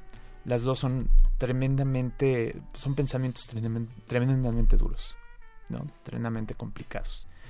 Y en el caso de Cygnus parte sobre la cuestión de estamos hablando sobre lugares en el universo o secretos en el universo que no necesariamente sería interesante descubrir esos secretos. Hay, y una de las frases que hay en la película es, hay secretos en el universo que no deberían de ser descubiertos. ¿no? Preci- precisamente porque son nos rebasan, cuando menos en este instante. Y algo que me parece muy interesante en la, en la trama es que es esta contraposición de los mismos científicos. Unos con, con esta visión fría eh, eh, de científico 100% eh, racional que está tratando de explicar las cosas desde esa perspectiva y de pronto otro más romántico que eh, encuentra o recibe esta señal que no sabe cómo plantearla pero que sospecha de algo que está detrás de todo esto que es eh, que- está fuera de la tierra. Y entonces empiezan a, a- los mismos científicos empiezan a, a dudar de, de este otro y ahí entra, ahí está el conflicto, ¿no? Es el, el, el, el que tiene la, la creencia o les- el que está buscando eh, con, con cierta seguridad de que hay algo allá en el, en el universo escondido y estos otros que dicen, ¿para qué pierdes el tiempo buscando esas cosas? No existen. Y e- eso me resulta muy interesante en la película. Eh, Hugo eh, y Marco, ¿hubo algunas películas durante la construcción de la película que les ayudaran justo al trabajo en el set o el trabajo en el guion o de dirección? Eh, bueno, en mi caso yo prefiero no hacerlo. Sal- más bien me dediqué a ver documentales y a, a investigar sobre el Cygnus y este, esta este pues esta estrella negra que, que se identifica a partir, o sea, no se puede ver, pero se identifica a partir de, de la vibración o de lo que está. Sí, por métodos indirectos. ¿no? Sí, pero no es posible verla. Entonces es como una especie de, pues esta estrella negra o, algo ahí que, que, que está, que sabemos que está, pero no se ve y no lo puedes comprobar. En mi caso, sí, sí hay muchas referencias. O sea, desde Contacto, ¿no? Una película que jala o parte desde eventos científicos muy claros. Y también está ¿No? en un telescopio muy parecido. Eh, está en eh, con una cadena de radiotelescopios, Ah, ¿no? sí, sí. En el caso, en este caso es un telescopio milimétrico que es una antena como gigantesco, ¿no? Eh, Cadenas de Andrómeda es otra película que utilizamos como de referencias, o sea, son muchas referencias porque lo que buscamos es ver, bueno, qué se puede, qué, tienen ellos, qué, es- qué- qué han hecho, qué se ha hecho antes, sobre todo para nosotros acercarnos, entendiendo que nosotros estamos haciendo cine mexicano, ¿no? Entonces sí tomamos como esas referencias por un lado y también, bueno, muchas referencias de suspenso. Alberto Lee, el fotógrafo, me impulsó mucho a estar viendo cine serie B de Inglaterra principalmente, de ciencia ficción, porque se hicieron muchas historias muy interesantes eh, entre los años 60 y 70 que eran de ciencia ficción, de muy poco presupuesto y cómo las iban armando, ¿no? Eh, y eso también, bueno, pues fueron elementos muy, muy, muy interesantes para, para plantear. Chicos, antes de que se nos termine el tiempo de la entrevista, ¿le podrían recordar a los radioescuchas sus redes sociales, las coordenadas donde pueden encontrar más información sobre Signos? Eh, en Facebook nos encuentran como Película Signos, eh, en Twitter también, arroba Película Signos. Eh, tenemos un sitio que es películasignos.com. No hay pierde. No hay pierde, sí, ahí no hay pierde sobre eh, cómo encontrarnos. ¿no? Y estrenan hasta el 2 de noviembre. Estrenamos el 2 de noviembre, estrenamos en la Ciudad de México, estrenamos en Puebla, estrenamos en Monterrey, estrenamos en Toluca, eh, a partir de ese viernes para que vayan al cine. Perfecto. Pues muchas gracias por habernos acompañado esta noche y muchas gracias. Suerte en el estreno. No, al contrario, gracias por el espacio y ojalá disfruten la película. Yo, yo creo que así va a ser.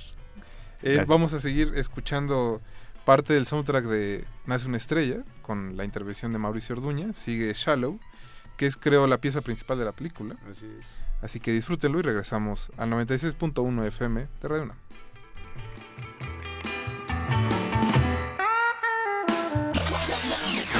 De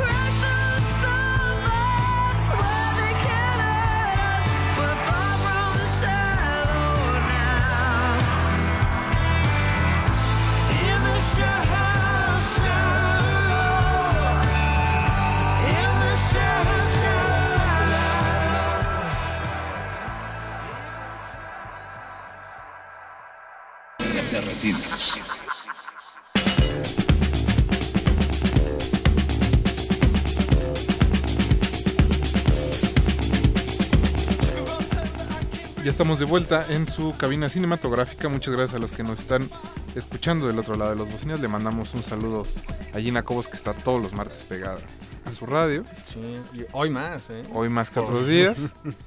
Y también eh, pues a Pablo Extinto, que es de nuestro radio escuchas más fieles y constantes. Creo que es el único más... Él eh, pregunta que era Fabián Está y Manuel Sol y Misael Espinosa. Pablo, si no lo conociste, fue jugador de los Rayados en los 90. Eso en el León, ¿no? Y en el León también, claro, claro. Creo que ahí tuvo su, su época. Y le manda a todos un saludo, dice que es su programa favorito de cine de la radio. Muchas gracias, Pablo. Eh, y también Alfonso de Alba Arcos dice que más o menos en promedio se hace una versión nueva de Nace una estrella cada 20 o 25 años, que sí, más o menos. Ah, bueno, si llevamos última ya 5, se tardó. son casi 100 años de cine. Esta última ya se había tardado. Sí, bueno, pero también ya le rascan al barril. Eh, pero ese no es el tema de esta noche, aunque no lo crean. No, algo- más importante que no es una estrella y Lady Gaga. Como todos los martes vamos a estar hablando de cine mexicano. Ya tenemos aquí en la cabina a Lucía Carreras y Ángeles Cruz, que son actriz y directora de Tamara y la Catarina. Chicas, buenas noches. Hola, Hola, buenas buenas noches. ¿Cómo están? Bien, bien, contentas de estar aquí. Digo, la, ya habíamos hablado de la película un poco, sin ustedes, obviamente, aquí en cabina, cuando se cuando estuvo en Talento Emergente, creo. Talento Emergente y lo del Día del Cine Mexicano. Y el Día del. Cine Mexicano. también la- la Aquí. Alberto la recomendó aparte eh, de Bueno, manera bastante Ampliamente. ampliamente. Sí, claro, sí, Muy por supuesto. Sí, Entonces, nos da de verdad mucho gusto tenerlas ahora aquí en la cabina y pues sobre todo contarle al público de esta película sobre una mujer que tiene un, un padecimiento y que un día toma a una niña y se transforma ¿no? por completo. Pues no solo su vida sino una de, la vida de una de sus vecinas que se interesa pues por lo que está pasando. Y pues Lucía cómo fue que decidiste llegar a esta historia o que decidiste desarrollarla porque creo que hay un par de retos importantes al, al interior de la película.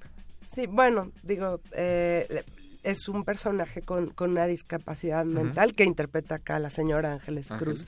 Magistralmente y por la cual la nominaron al Ariel. Eh, y se me ocurrió hace algunos años, vi a una bebé en un puesto de revistas solita y pues de ahí fue como creciendo la bola de nieve de la historia para llegar a ser lo que hoy es Tamara y la Catarina. Eh, una historia que creo que hay que definirla para el público para que se les antoje como es, la es una historia de amistad entre dos personajes súper conmovedores, súper memorables que son Tamara, que es esta mujer con discapacidad mental, y Doña Meche, que es la señora que vende quesadillas en el barrio. Y pues es una historia de amistad entre ellas dos, en la que juega una parte importante una pequeña bebé simpatiquísima y divertidísima en pantalla, eh, que es el tercer elemento o personaje en la película que juega. Que es ahora sí que la Catarina de- del título. Igual La para los que Catarina. no se preguntaban por qué el, el título. Porque se llama así. ajá. Por otro lado, ahorita eh, coincide que en- se va a estrenar tu película en, la- de la próxima semana y en unos cuantos días también se estrena un corto tuyo en, en Morelia, este Arcángel, con Noé Hernández. Y comento esto porque eh, da como una sensación de que hay como una conexión entre, entre ustedes en cuanto a sus temas, no solo de, de amistad, sino de otros temas eh, también como muy urgentes eh, al interior de la película, que es la discriminación, la invisibilidad de los personajes. Entonces, cuéntanos un poco también, pues, cómo fue esa relación, de repente, como esa, esa conexión o esa, em, pues sí, ese encuentro que era como un poco obvio que tenía que darse. Eh, Mira, yo creo que en la vida existen los círculos virtuosos, ¿no? Te vas encontrando con las personas que tienes que encontrarte. Eh, a mí cuando me llegó el, casting para hacer Tamara y la Catarina, yo me enamoré de esas líneas, ¿no? De una hoja con una secuencia y con la descripción del personaje. Eh, soy, eh, soy una actriz un poco rara que no, eh, ahora sí que no me peleo por un personaje o por lo que sea, ¿no? Eh, soy bastante relajada en eso. Pero en el caso de Tamara y la Catarina dije, quiero hacer esto. O sea, se me va la vida en esto y lo tengo que conseguir porque lo tengo que conseguir. Algo así como muy, muy firme en la cabeza.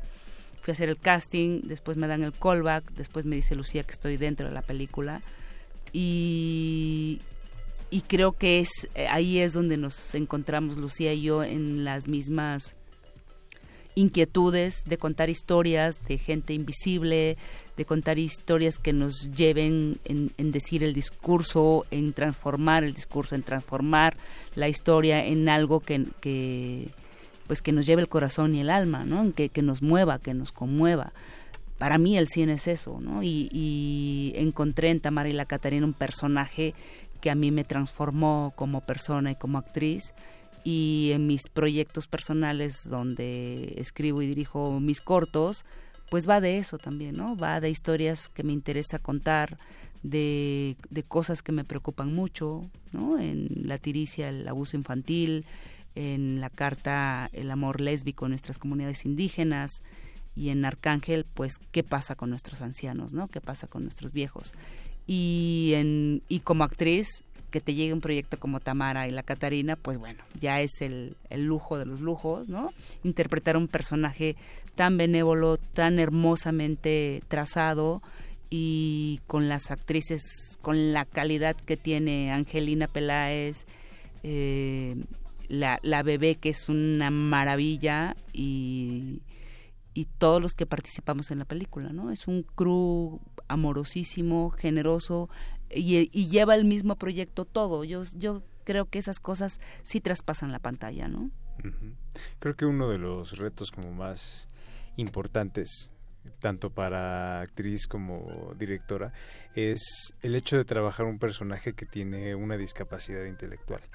Eh, muchas veces la, el se presenta, hay un, hay un problema de representación. ¿No? y lo sabemos y estamos como muy conscientes y creo que la película es muy cuidadosa y muy sensible al momento como de trabajarlo Eh, y se nota mucho en la en la delicadeza en el tono que no es un personaje del que nunca se sienta que haya condescendencia ni que está tratado como de forma Es un- digamos es un retrato muy digno. es un retrato que tiene mucha dignidad, pero creo que más allá de la dignidad está como realmente el cariño hacia este personaje, que se siente tanto de la este de quien está detrás de la cámara como quien le está eh, interpretando.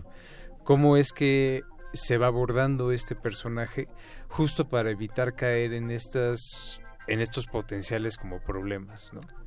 Pues mira, te hablo yo como primero de mi parte como escritora y directora y luego ya te contará acá la señora Cruz cómo fue el trabajo en particular de ella, ¿no? Cuando yo empecé a escribir a Tamara, yo tengo siempre como una un valor pues como escritora, como creadora que jamás juzgo a mis personajes, ¿no? Pueden ser asesinos, pues bueno, son asesinos, así son, ¿no? O sea, no los juzgo. Y evidentemente esto aplica para cualquiera, ¿no? Creo que para construir un personaje así hay que hacer una investigación importante, ¿no? Yo investigué mucho cuando estaba escribiendo al personaje para poder entender el tipo de discapacidad, pero también lo traté con muchísimo respeto, ¿no? Lo dejé fluir en la página y no no lo traté como la trataría la gente afuera, sino la dejé ser. Y la verdad es que la película está narrada desde su punto de vista, o sea, la película es básicamente el punto de vista de Tamara de la historia, ¿no? Y bueno, luego entra el en juego el punto de vista de Doña Meche, pero desde ahí ya era eh, trabajar con un personaje eh, que había que respetar, ¿no? Y yo tenía muy, muy claro en la cabeza, antes de hacer el casting, que yo lo que no quería era hacer eh, un estereotipo, ¿no? Hay una película norteamericana que me- era la referencia perfecta para no hacer eso, una hecha por Sean Penn, ¿no? Que me parecía que conocemos cuál es. Exacto, ¿no? Que era eso es lo opuesto a lo que yo quiero ser porque es un chiste, ¿no? Yo no quería hacer un chiste ni una caricatura, quería ser un personaje, pues como ustedes lo describieron ahorita con esas lindas palabras y pues así lo trabajé en, papel, ¿no? Y cuando hice el casting, una de las cosas que pues que me molestaba es cuando llegaban y hacían caricaturas, ¿no? Las actrices. Y por supuesto, pues Ángeles llegó y hizo un... O sea, lo que está en la pantalla sí parte del casting, ¿no? O sea, Ángeles ya traía a Tamara su vida en el cuerpo cuando hizo el casting, para mi gusto, ¿no? O sea, ya... ten- o sea, es una actriz que tiene una sensibilidad brutal para construir, ¿no? Eh, además de que es increíble como actriz, ¿no? Entonces, creo que esa parte que es la que me tocaba a mí, luego como director del juego que hicimos en conjunto, pues pues yo siempre como con mucho respeto y entendiendo que el personaje siempre es un hijo de todos, ¿no? Del guionista, del director, del actor sobre todo, pero también está metido el, la vestuarista, el diseñador de, maquillaje peinados para construirlo de una manera respetuosa. Bueno, en mi caso fue eh, la ventaja que lo tomara eh, con mucho tiempo antes el proyecto, con, con mucho tiempo de preparación, digamos.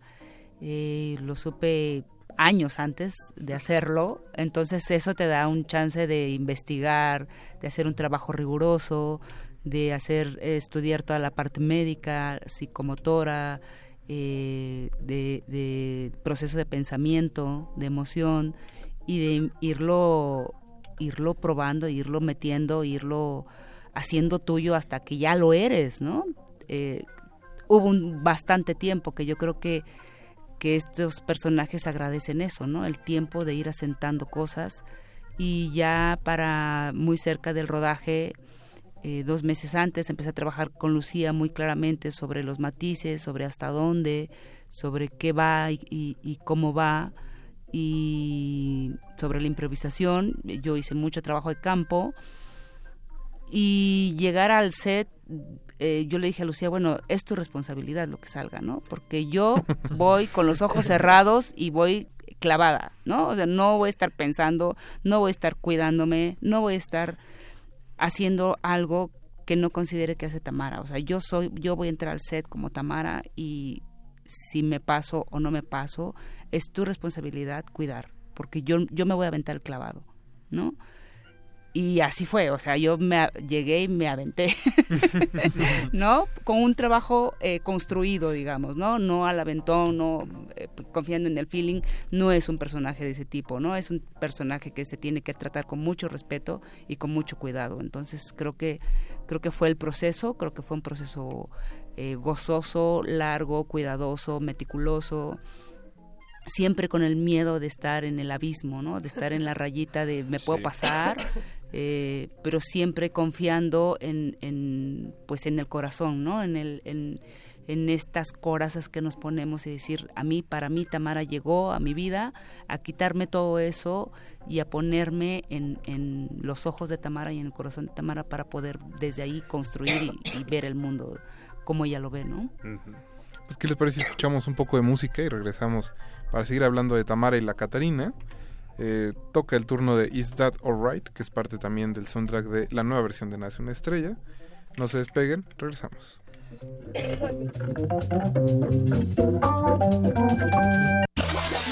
Martes de mil por uno. De, de, de, de, de, de, de retinas. De retinas. Just so simple. A little boy, a little girl. Laughing and loving. Trying to figure out the world. It felt like summer when I kissed you in the rain. And I know your story, but tell me again. Nothing you say wouldn't interest me. All of your words are like poems to me. I would be honored if you would take me as I am. I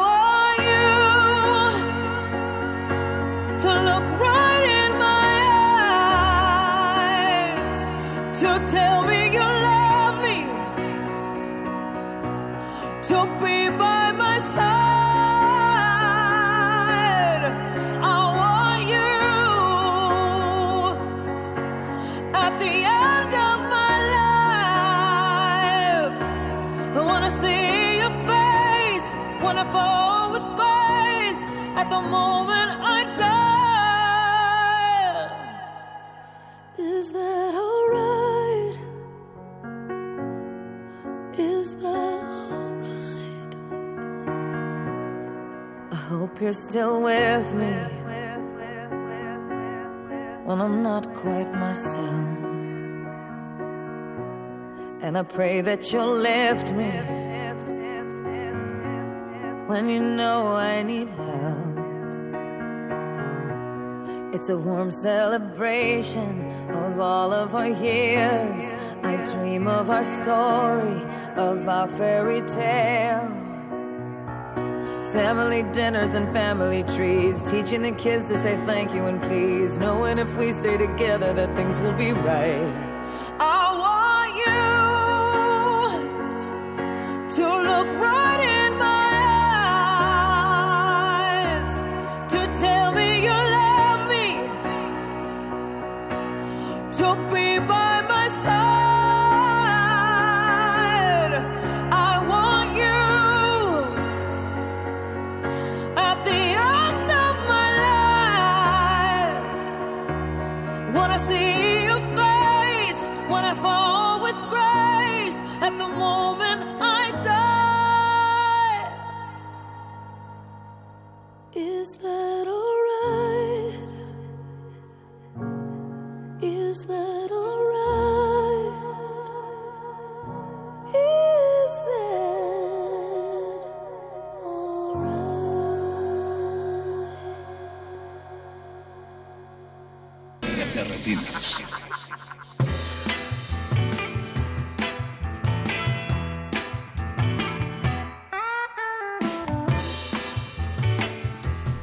Estamos de vuelta eh, en el último bloque de Derretinas. Eh, Pablo Extinto nos dice en Twitter que desde que escuchó a, a las chicas de Tamara y la Catarina en primer movimiento ya le había ganado el ver la película. Así que bueno, pues Pablo aquí. Doble tanda en Radio UNAM de Tamara No y tiene la pretexto Catarina. para el 26 ir al, al cine. Eso, el 26 de diciembre, sí. Digo, De- de diciembre, de- octubre. de octubre. Bueno, también podría ir el, el 27 de octubre a Cine Tonalá, que voy a estar yo Ah, en un Q&A. en un Q&A. Es sí. a las 7, ¿no? Ah, no sé la hora exacta, pero sí creo que a las Sí, 7. es, es a las 7 y ya después es el el 27 de octubre yo voy a estar en Cine Tonalá, pero sí a salas. eh, llegamos el 26 de octubre, viernes 26 de octubre. ¿Y cómo se llama el amigo de Twitter? Pablo Extinto. Pablo Extinto. Pablo Extinto. Bueno, es, es su alias de, de redes. Ah, ok. Bueno, pues Pablo. Pues ve la película y recomiéndala. No, y que vaya al Tonalá justo por si quieren platicar con el equipo de Tamara, pues ahí es, ese es el lugar y el, y el espacio. Eh, chicas, antes de, de ir al, al corte ya hablábamos como de este trabajo que hacen, que hiciste con los actores. Creo que una de las, de las características como más relevantes de la película es, es la intimidad que logran generar Ángeles y, Ang- y Angélica, ¿no? Que a pesar de que... Angelina. Angelina, perdón. eh, de que no, no luce como que sean grandes amigas cuando inicia la película o siquiera que tengan una relación profunda, pues al terminar son como madre e hija, ¿no? Eso es algo especial, creo. Pues es precisamente, creo que esa es la parte fundamental de la historia, ¿no? Lo otro es un pretexto para contar una historia de amistad y de solidaridad femenina. Sí, sí, sí. Eh, ese es el viaje, ¿no? El viaje de estos dos personajes que creo que es lo disfrutable de la película, que es lo que con lo que conectas, ¿no? Estos dos personajes que se van acercando. Hicimos trabajo con eso precisamente, ¿no? O sea, es cómo se van acercando, cómo se va dando emocionalmente en la historia y cómo se va dando físicamente entre ellas, ¿no? Y pues funciona muy bien en pantalla, ¿no? Creo que son dos personajes entrañables, los adoras, los quieres abrazar, todo el mundo las ve y las abraza, ¿no? y además, pues, es que tener dos actrices como ellas, ¿no? Trabajando estos personajes tan, tan tridimensionales, tan, tan asequibles, y haciendo eso, pues se vuelve eh, maravilloso lo que pasa en pantalla, ¿no? Que justo la película habla mucho de cómo se crean estos vínculos de gente que vive a lo mejor o que está en situaciones difíciles, que está que vive en las periferias de la ciudad y la creación de esta solidaridad de la de esta solidaridad este femenina. Me venía mucho a la cabeza la escena en la que está eh, doña Meche peinando a Tamara y Tamara está peinando a la Catarina. Entonces, creo que es justamente como uno de los cuadros que transmite más este lo que está como en el corazón de la de la película. A mí me encanta eh, esta parte donde construyes familias, ¿no? Donde en la peor pobreza, en la peor miseria, en las peores situaciones, surgen estos encuentros solidarios y amistosos, ¿no? Es tú ves a Tamara al principio y dices, ¿qué le va a pasar? Está sola en el mundo, este, ¿cómo va a resolver su vida? Y al final te das cuenta que construyen lazos y que, y que hay familia. A mí eso me da un, un apapacho al corazón y un, y un gran sabor de boca saber que siempre cuentas con alguien porque eso pasa en, en, en, en esta ciudad, en esta gigantesca urbe que pudiéramos perder todo rasgo de humanidad y sin embargo siempre encuentras alguien que te tienda la mano. Creo que eso es importante de Tamara y la Catarina, ¿no? Siempre encuentras a alguien que te va, te va a echar el hombro, que va a formar familia contigo y que, y que te va a apoyar, ¿no? El, el caso de, de estas dos mujeres se va construyendo poco a poco, a pesar de lo duro de la vida de Doña Meche y de la reserva a principio que tiene, poco a poco se va aflojando, ¿no? Eh, Tamara la va conquistando con, con, con esta sencillez, con esta apertura y creo que terminan todos contagiados de, de, de cómo ve el mundo eh, Tamara, ¿no? Yo, que yo creo que nos hace mucha falta de repente levantarnos y, y verlo como una nueva oportunidad el, el día a día, ¿no? Y sin tremendismos, que también Sí, justo. se agradece. Creo que en, en manos de otro cineasta pudo haber acabado muy mal esto. Sí. Ay, gracias, gracias. Muy, muy- No vamos a dar nombres porque imagino que ya saben de quién estamos hablando. Hay varios, hay varios. La lista es larga, entonces. Al No. Uy. Digo, qué bueno que ustedes no están escuchando a Mauricio en los audífonos, pero bueno, Sí, ya soltó un par de nombres. problemas. Que también podremos hacer un concurso al respecto. Pero no es el tema. a ver quién. Pero no, de verdad. Este. Creo que es, es reconfortante encontrar en una película que aborda como la marginalidad y que no termina en, en algo justo tan tremendista como, como dice Jorge, ¿no? Que no se trata nada más de estar este, golpeando a los personajes y al público, sino que hay otras narrativas y otras opciones dentro pues de nuestro cine también. Sí, yo creo que Tamara es una película que logra, digo, soy la directora, pero pues lo tengo que decir yo, ni modo. Este, Si no, ni modo, sino Si no, quien lo dice, ¿no? Si no pero sí es una película que al final de cuentas yo tenía la, o sea, me la planteé como una película que a pesar de la crudeza del universo en el que está inmersa la historia, ¿no? Es una película conmovedora, es una película que tiene un dejo de esperanza, que lo que decía Ángeles, ¿no? Al final de cuentas, hasta en las peores circunstancias, alguien, alguien está ahí para hacerte sentir bien y para apapacharte, ¿no?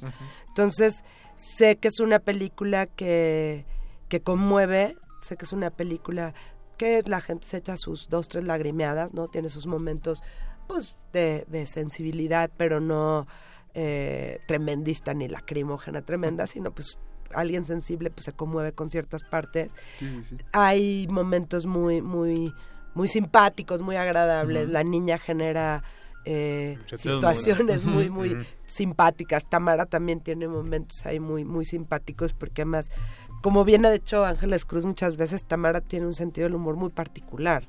No, hace bromas en la película que solo ella entiende, pero bueno. y Ángeles, ¿no? Ella y Ángeles las entienden. Somos cómplices ahí. cómplices.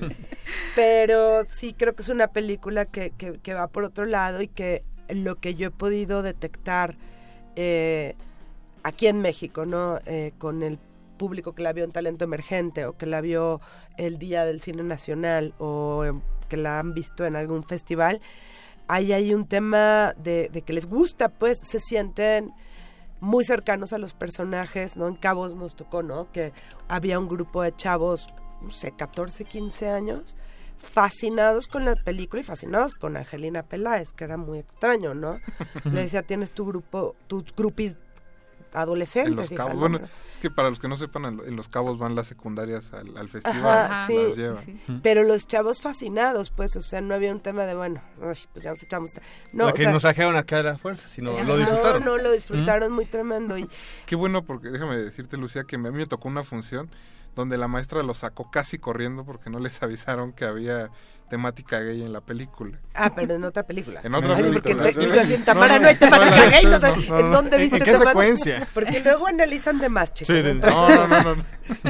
¿Qué hay película fue? que- que yo sepa. Este, la nueva de los de, de los de Navarajazo. Ah, De ya, ya, Navajazo, la- la del acuerdo. Kung Fu Pa- digo.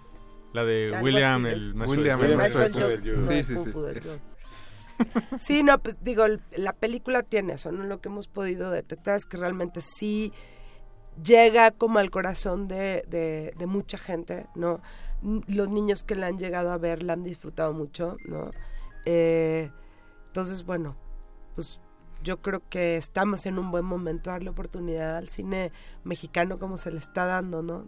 Eh, creo que hay como esas- ese día también salen otras películas, no estamos ahorita como con una una estos meses se han dado unas buenas salidas de cine y pues Tamara Hay que creo que es- hay que parte. seguir todos los que están abriéndose de ir al cine a ver las películas hechas en el país, pues Tamara está ahí. No sé qué quieras tú agregar. Pues nada, o sea, eh, creo que creo que es una película inteligente, no es complaciente, creo que creo que tiene sus como somos muy muy los mexicanos, ¿no? Sus, cosas de humor, sus cosas de, de pues de crudeza, de contexto, de realidad y, y tiene personajes maravillosos, ¿no? Con los que con los que conectas, creo que, que eso a mí me encanta, ¿no? Es cuenta una historia, que eso es maravilloso, ¿no? Que ya ya cada vez se ve menos en el cine, ¿no? Tiene una historia, entonces eh, recomendadísima. Yo estoy muy muy orgullosa de este trabajo y muy eh, conmovida con, con la reacción del público y creo que pues, nos seguiremos encontrando en salas porque yo soy la primera fan de la película. Que así sea. Eh, chicas, antes de, de terminar y de que se nos agote el tiempo, estamos a eh, punto, ¿tienen ¿no? redes o dónde puede checar la, el Eh, público? no? Bueno, la película tiene sus redes, ¿no? Eh, Twitter es arroba tamarilacata, Instagram es arroba tamarilacatarina, eh, Facebook es tamarilacatarina. Eh, yo tengo Twitter eh, arroba L-carreras, Instagram es L carreras N y la señora... Vayan apuntando todos esos. Vayan apuntando porque la información circula por todos lados. No hay para que intercambien con nosotros. Y Ángeles tiene un fanpage en Facebook, Ángeles Cruz. Eh, y pues creo que las redes sirven por un lado para que estén informados de las sedes de las películas, ¿no? Vamos a la cartelera comercial en los cines estos ya conocidos, Cineteca Nacional, Cine Tonalá. el Circuito, es que circuito, circuito alternativo, alternativo. ¿no? O sea, estará en las cinetecas, en los cineforos, etcétera, ¿no? Ok. Em, sale el 26 de octubre. Y pues a mí sí me gusta que la gente se una a las redes porque al final de cuentas, como directora y creo que también como actriz, lo que nos encanta es escucharlos y leerlos y sea eh, positivo o negativo, bueno, malo, crítica o saludo, la verdad es que es la forma más padre que tenemos actualmente pues de estar en comunicación con el sí. público, ¿no? Entonces, pues métanse a las redes y vayan a ver Tamara, van a ver que la van a amar. Ya vamos a hacer action figures de Tamara para después del estreno. Pues, Lucía, Lucía y Ángeles, muchas gracias por haber venido esta noche. Nosotros nos vamos a despedir. Mauricio Orduña estuvo en la producción, también Betoques, don Agustín Muli en los controles, Alberto Acuña Navarijo. Gracias, Rafa. Jorge Javier Negrete. Gracias, Rafa. Buenas Mi nombre es. Rafael Paz y nos escuchamos el próximo martes. Recuerden que el 27 hay un, un QA con Lucía Carreras en el Cine Tonalá, así que nos vemos por allá. Y hasta luego.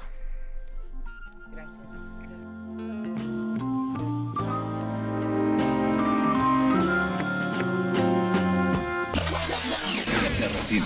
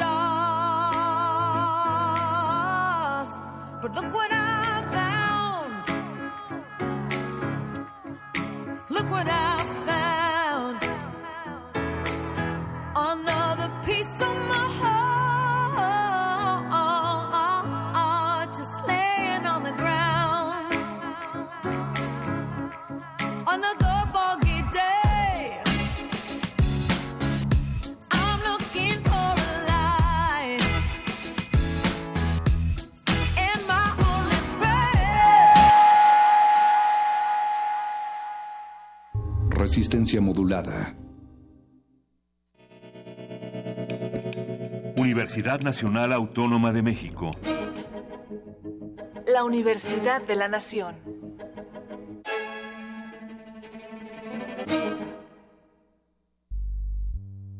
Te invitamos al curso Más allá de Tlatelolco, los movimientos estudiantiles de 1968. Hola, soy Gerardo Estrada, profesor de la Facultad de Ciencias Políticas y Sociales y los invito a reflexionar sobre los movimientos estudiantiles de ese año. Imparte el doctor Gerardo Estrada Rodríguez. Sala Carlos Chávez del Centro Cultural Universitario, los días 5 y 12 de noviembre, de las 17 a las 19 horas. Informes al 5622-7070, 5622-6605 o en www.grandesmaestros.unam.mx. Cupo limitado. Inscríbete ya. Invita al programa Grandes Maestros de Cultura UNAM.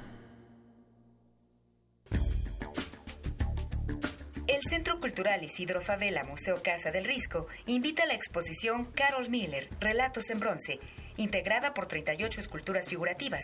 Las piezas representan hombres, mujeres y animales dotados de particular belleza y fuerza. La figura humana invita a la reflexión y a la empatía. Carol Miller, Relatos en Bronce se puede visitar en el Centro Cultural Isidro Favela Museo Casa del Risco, en la Plaza San Jacinto, San Ángel, Ciudad de México.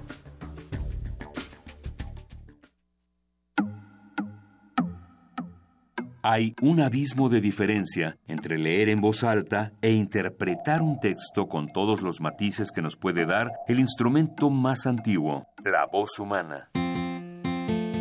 Radio UNAM invita al público en general que desee entrenarse en la interpretación vocal a inscribirse en el taller Voz, tu voz, impartido por Elena de Aro.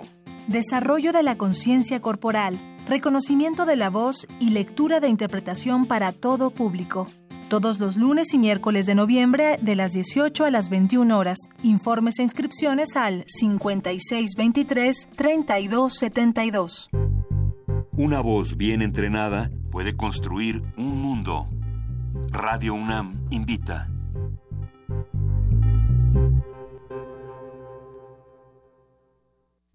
Resistencia modulada.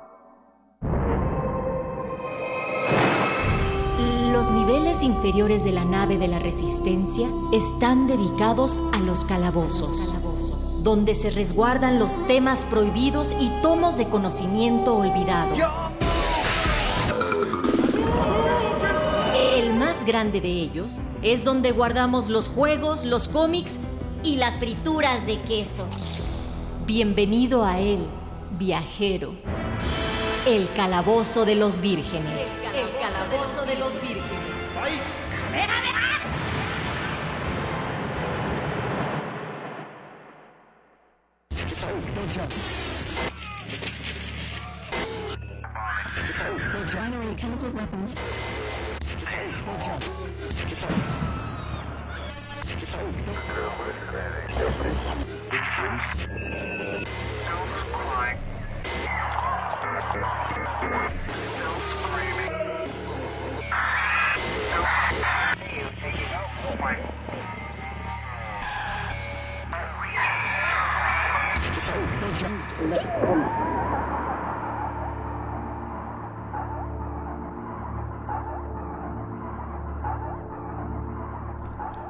No se alarmen radio escuchas, tranquilo, los que, lo que escucharon fue, es una intervención en, en su emisión radiofónica. Eh, no se asusten, nosotros estamos bien protegidos, hemos puesto barricadas alrededor de, de la casa de la nave La Resistencia, nos hemos encerrado en el sótano, tenemos pizza para sobrevivir aproximadamente cuatro días. A partir de ese momento probablemente empecemos a rifar a ver a quién de nosotros nos comemos, que sea Víctor. Y pues eh, ya veremos a ver a quién, a, quién elegimos. eh, pero bueno, es- estamos bien, estamos a salvo. Esperamos que ustedes estén en su refugio para escuchar este episodio 25 del Calabozo de los Vírgenes que va sobre no muertos. Es el martes 16 de octubre, son las 10 de la noche con 6 minutos. Los saluda el Mago Con del Union Master y estoy contento de presentarle al resto de sobrevivientes en esta mesa de relocutores. Está Paquito de Paburo. Muy buenas nuevas masculinidades a todos.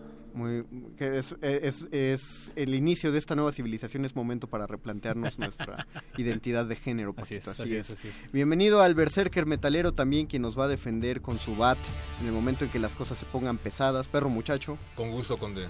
Eh, queda la duda de después quién me va a defender a mí. No, no, no, tú eres el defensor, es tu le- el deber en esta, en esta mesa. Nuestra, Se llama nuestra- Lucille. Eh, el, el- el tipo religioso que se vuelve loco, el que nos está dando guía espiritual en medio de esta hecatombe catastrófica, zombificadora, es el pangolín de la fuerza, el bofes, Víctor Adrián García. Muy buenas noches y un lamento por nuestro querido Gabo que no sobrevivió a este apocalipsis zombie y no está aquí con nosotros hoy. Ah, te- perdonen, pero teníamos que aventar a alguien del, del camión, del metrobús, para que nosotros llegáramos a la estación y fue Gabo, lo vamos a extrañar. No, no realmente, pero... Un poquito. Bueno, No. seguramente lo veremos más adelante, ya caminando, eh, muerto. Yo sí lo voy Bueno, a extrañar porque no- puede que no vivo. necesitemos aventar a alguien más. Entonces vamos a dedicarle dos, vamos a dedicarle dos segundos de silencio a Gabo. ¿Listo? Ok. Muy bien. Creo que fue uno, pero es bastante para su memoria. Oye, si nos empezamos a comer entre nosotros cuando se agoten los suministros, ¿no nos convertiremos en lo mismo que nos acecha de allá afuera? No importa. Interesante cuestión, pero... ¿Cómo sé quién soy? No, es, eh, obviamente los zombies van a jalar mucha de la atención en esta mesa. Yo, yo traté de que se abriera al resto de muertos vivientes, pero la verdad es que por más fascinantes que puedan ser los vampiros o por los cercanos que puedan ser los fantasmas, la verdad los zombies son los que llaman más la atención en esta emisión. Saludamos ya a las 11.000 personas que nos están siguiendo en el Facebook Live. A la horda. En Facebook Resistencia Modulada. Saludamos a Jimena San, que ya nos está- mandando saludos. Milka Nava dice, se ve súper tierno el perro muchacho con la mano en el pecho, cual señora de la vela perpetua. Yo me puse la mano en el pecho. Pues Así le haces. aparentemente. Sí, es, es, muy gesto- parecido al gesto de Al Ramones. Ah, sí, sí, que se echaba el hombro hacia Sí. atrás. No lo vuelvo a hacer jamás en la vida. cada que te pongas la mano en el pecho van a salir los Mercury. Para... es, es una referencia super millennial. Ah, sí, qué raro que nadie tome como referencia a Black Panther. Wakanda Forever. No, pero no, perro muchacho. Esas son las dos manos en el pecho. Nosotros, eh, no.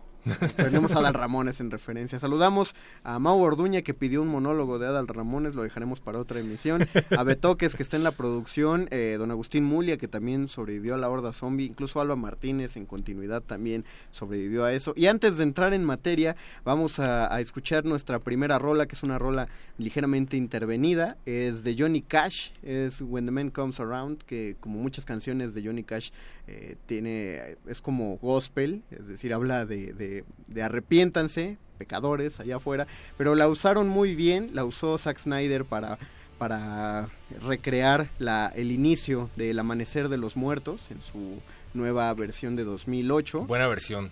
No tan introspectiva como la anterior, pero es una buena versión. Guión de James Gunn, por cierto, también. Y pues bueno, cuando Zack Snyder hacía cosas, eh, todavía hace cosas chidas en el cine. Entonces se va a escuchar parte de la película y el audio que, que hace un contrapunto bien bonito en la canción. Ya lo notarán ustedes. Esto es el Calabozo de los Vírgenes. Todos los muertos vivientes van aquí. And I heard, as it were, the noise of thunder. One of the four beasts saying, Come and see. And I saw, and behold, a white horse.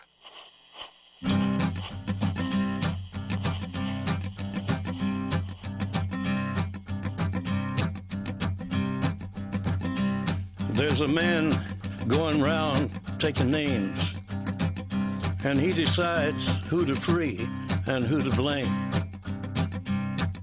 Everybody won't be treated all the same. There'll be a golden ladder reaching down when the man comes around. The hairs on your arm will stand up at the terror in each sip and in each sup. Will you partake of that last offered cup or disappear into the potter's ground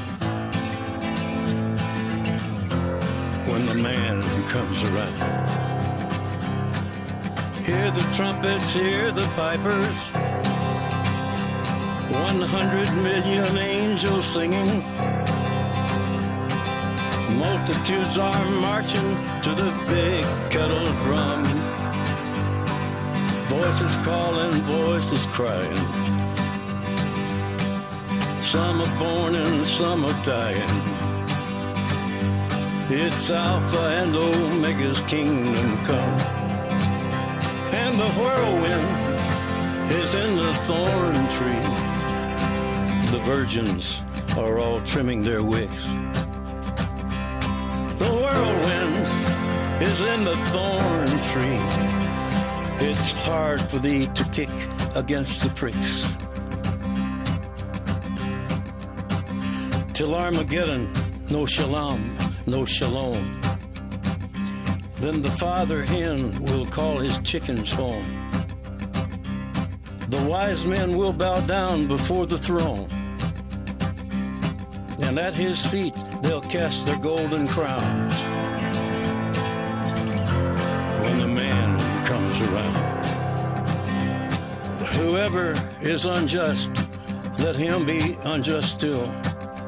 Whoever is righteous, let him be righteous still. Whoever is filthy, let him be filthy still. Listen to the words long written down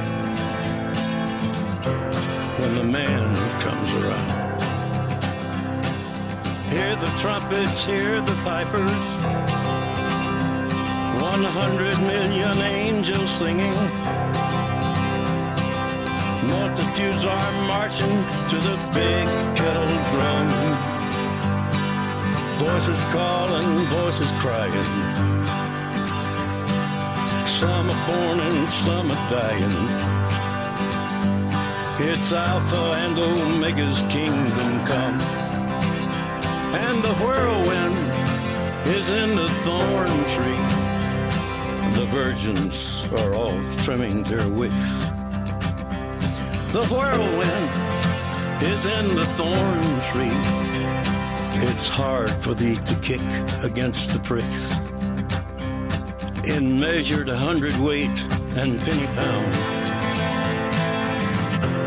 When the man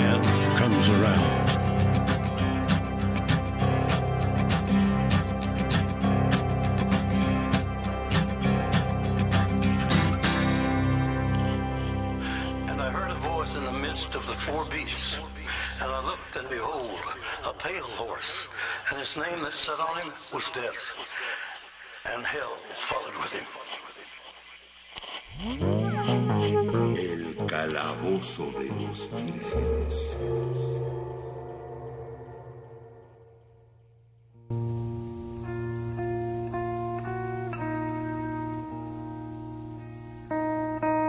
Me, me informó producción que el audio de la película se lo comió un zombie. Pero de todas formas, en Fonoteca de Radio Nam manteníamos la canción de Johnny Cash. Entonces está. Sigue metiéndonos en este asunto de, Apocalipsis. Eh, nada más como otro dato cultural, lo que estamos escuchando ahorita de fondo es de. eh, se llama East Hastings, de un grupo que es eh, Godspell. No, God, Godspeed.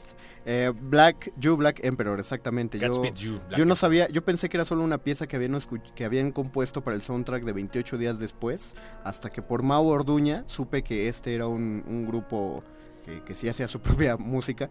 Entonces me pareció un muy buen añadido porque sí es como muy, muy Wasteland. Yo pensé que era el soundtrack de Frecuencia Monstruo. Escuchen Frecuencia Monstruo. Ah, de hecho. Vamos a retransmitir Frecuencia Monstruo. en- Deberíamos. Vamos a retransmitir. Y Mejor hay que saben- hacer una nueva. Si no saben qué es Frecuencia Monstruo, eh, vamos a ponerlo en nuestro Facebook Resistencia Modulada. Ya está en el Facebook de Resistencia Modulada. Solo Ah, tienen pues, que ir al que hay que Facebook de rascarle un poquito. Vayan a Está los videos entonces y ahí lo van a escuchar. ¿Cuál es su película de zombies o su eh, cosa de zombies en general, videojuego, cómic, serie, etcétera? Favorita, muchachos. Perro, ya te estás comiendo las patas. Yo me estoy comiendo la pizza. Pues me gustaría empezar justamente con Night of the Living Dead de 1968 de George Romero. No es, pero ni de lejos, la primera película de zombies. Has- desde los 20 se han hecho cortometrajes al respecto. También ¿En serio? está... Sí, sí, sí, sí. Pero Traigo- ya eran zombies. Ya eran zombies. Eh, ya estaban las reglas establecidas. de hecho, Justamente creo que es con Night of the Living Dead en que se empiezan a establecer reglas, porque, por ejemplo, películas como White Zombie o The Walking Dead, ¿sabías que hay una película llamada The Walking Dead de 1936? No, no, no. Protagonizada por Boris Karloff. Sí. En Sí. donde un hombre es acusado injustamente de cometer un crimen, es ejecutado y es traído a la vida y cobra venganza. Pero lo que hace George Romero en Night of the Living Dead, además de hacer su ya conocidísima crítica a la guerra de Vietnam, a la esclavitud, al consumismo y a la sociedad en general en ese contexto, eh, ade- además de eso, este, empieza a establecer estas reglas en donde los zombies se mueren de un balazo en la cabeza, en donde los zombies empiezan a morderse y empiezan a contagiarse el virus, en donde vemos a las hordas y hordas de zombies. O sea, sí hay como un antes y después de Night of the Living Dead, pero no es, no es para nada la primera película de zombies. Sí, de hecho para muchos una de las primeras o la primera es el, el gabinete del doctor Caligari. Así es. Esta película silente, la primera década del siglo XX, eh, me parece que es eh, justamente que trata de un hombre que tiene en su gabinete lleva a un hombre muerto al cual él le da la vida cada que quiere y envía a este hombre muerto a, a cometer crímenes en su en su nombre. Está buenísima, búsquenla, pues, No. dura como media hora además. No había pensado en, en ese personaje como un zombie, pero claro que sí. Sí, Hay- de hecho. Por ahí hay, por cierto, y esto es un- nada más un paréntesis muy breve, hay una vez se musicalizó el gabinete del doctor Caligari aquí en Radio. Ah, es verdad. Eh, lo musicalizó este dueto eh, Cabezas de Cera. Y hay un hay registro de- del video, de, bueno, hay registro de- del evento ahí en YouTube, lo pueden buscar. Ah, qué chido. Ah, entonces sí, yo no sabía, hay que buscarlo. En general es un fenómeno muy interesante porque siempre ha estado relacionado a... Deja tú la idea de la muerte, de la búsqueda de la inmortalidad por parte del ser humano, eh, de que nos recuerda lo fea que puede ser la muerte literalmente, sino que siempre ha estado relacionada a temas de esclavitud y de la guerra. El zombie estaba relacionado predominantemente por el, con el vudú, sobre todo con los esclavos haitianos, cuando Colón llega a América y empieza a ver todas estas prácticas que lo aterran y empiezan a relacionar mucho a los zombies con, con estas prácticas, pero es a partir de Romero que se empieza a hacer como la crítica a la sociedad estadounidense ya más directamente. De ahí que estén en- encerrados en un centro comercial, ¿no? El- Se supone que el zombie somos nosotros, siendo víctimas de nuestro consumismo. Ah, wow. Bueno, hay una, hay una idea que, que escribe Max Brooks, este eh, escritor estadounidense que, que escribe mucho sobre zombies. Y digo, bueno, digo, finalmente pues todo es ficción de cierta manera, pero él va... Ojalá. Ojalá, ojalá sea ficción. Eh, él va, lo toma más bien por el lado de, bueno, asumamos que sí va a suceder, ¿qué vamos a hacer? ¿Cómo vamos a actuar? ¿no? ¿Qué, qué ¿Te tenemos refieres que a tomar un, en cuenta? te refieres a un apocalipsis zombie? A un apocalip- apocalipsis zombie, así es. Tiene un libro que es creo que el más famoso de él, o por lo menos eso parece de lejitos, que se llama La Guía de la Supervivencia eh, contra el Ataque Zombie, Ah, o sí. The Zombie Survival Guide. Y pues sí, justamente plantea eso. En, el, al- en la introducción dice que que los zombies no son el problema más grande en, en un ataque zombie, más bien somos Exacto. nosotros mismos. Conde lo planteaba al inicio, sin darse cuenta, probablemente, no lo sé. Yo creo que sí, sin darme cuenta. Y vamos a terminar con, vamos a terminar comiéndonos a nosotros mismos en algún momento porque se van a terminar las provisiones porque estamos aquí encerrados y eso es justamente el problema que se aborda a partir de Romero, ¿no? Eh, la descomposición social, pero sobre todo el salvajismo, la desesperación y cómo puede sacar de ti lo peor el, el apocalipsis zombie.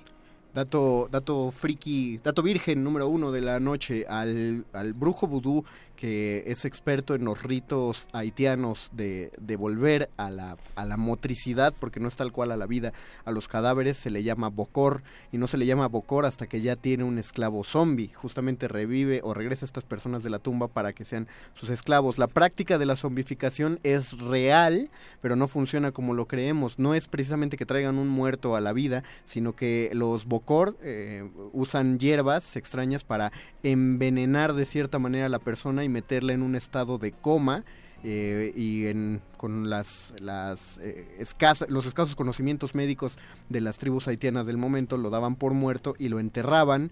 Eh, por la noche el bocor iba hasta la tumba y desenterraba a esta persona que por el evidente daño cerebral que le causaban las hierbas que utilizaba eh, quedaba como mansito. Una, una cosa muy similar a lo que nosotros conocemos como toloache, Ah, pero sí. todavía más fuerte. Entonces esta persona quedaba a merced del Bocor y el Bocor lo utilizaba como venganza contra sus enemigos o para cometer crímenes en contra de la población. Víctor. Pues yo, no, no película, pero sí creo que hay que hablar de un videojuego muy reciente. Bueno, en realidad son dos en realidad. Uno de ellos es Resident Evil, que fue un, el hito del survival horror allá fines de los noventas. Un- Una joya de juego, la verdad, los primeros tres por lo menos son maravillosos. Ahí hay un virus creado en laboratorio, pero quiero hablar específicamente de Last of Us, que es ah, sí. el, el gran videojuego que produjo Naughty Dog, que otrora hiciera Crash.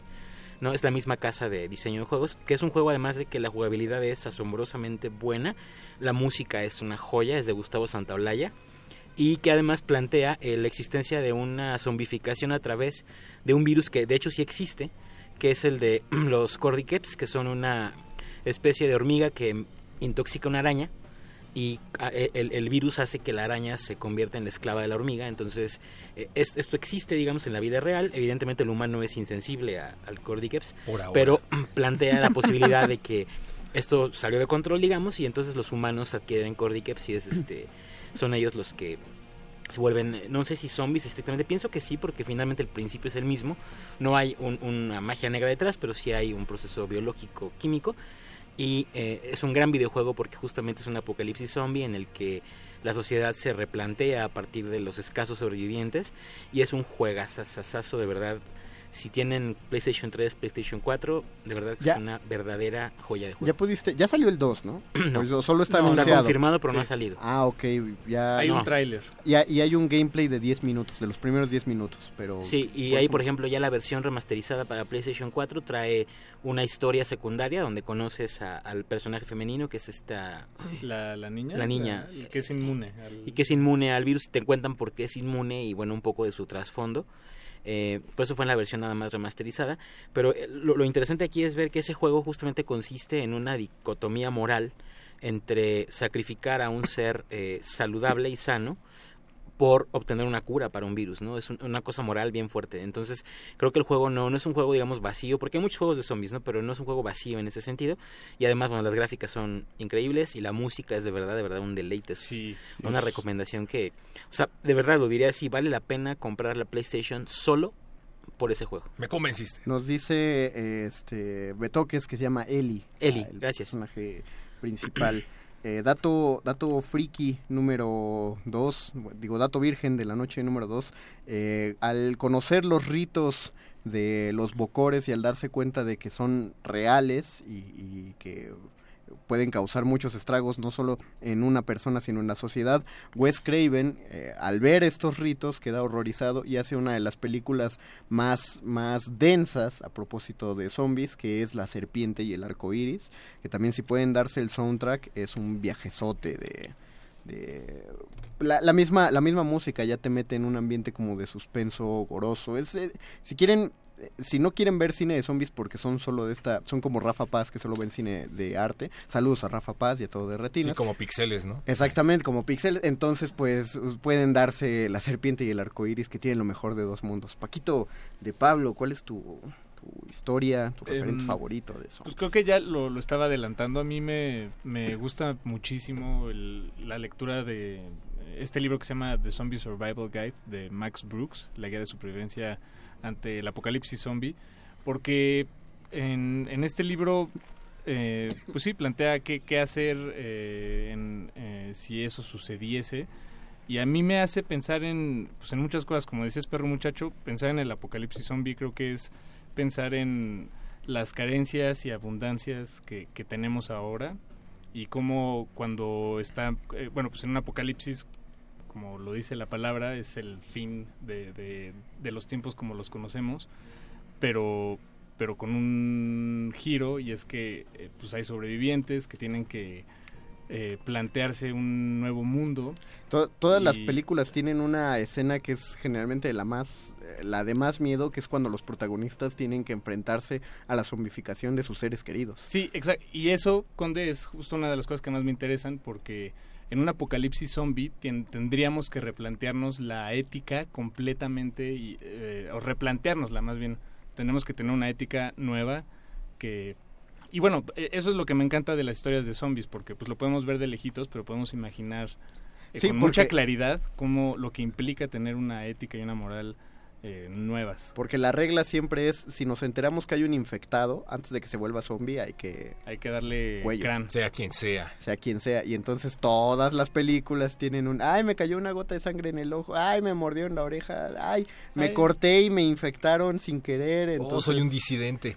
pues, Y, y hay como, eh, bueno, eh, sí, sí, bueno, hay, hay- hay una cuestión interesante como de, de cómo eh, las películas de zombies, por ejemplo, la de Orcha Romero, la, de la década de los 60, pues tal vez tenía muy, plan- muy plantado en el discurso eh, la guerra de Vietnam, pero ya cuando estamos, cu- cuando la idea de que los zombies enfer- es una enfermedad que se contagia, eh, yo ahí veo que hay una especie de dialéctica con, por ejemplo, las enfermedades venéreas que, que tenemos hoy en día, el virus del... eh, De inmunodeficiencia humana. Exactamente. Que según gracias. ya lo están curando con células madre, ¿no? Fue la noticia de hoy. La noticia de hoy es que seis personas se han curado con Dicen. ello. Pero de todas formas, recuerden, la regla, el manual del calabozo de los vírgenes en su regla 77 dice no tengan sexo con muertos vivientes. Ni con nadie. Para prevenir. Juega en videojuegos. Miquel Méndez dice los zombies de Zaguayo y pedimos más información al respecto.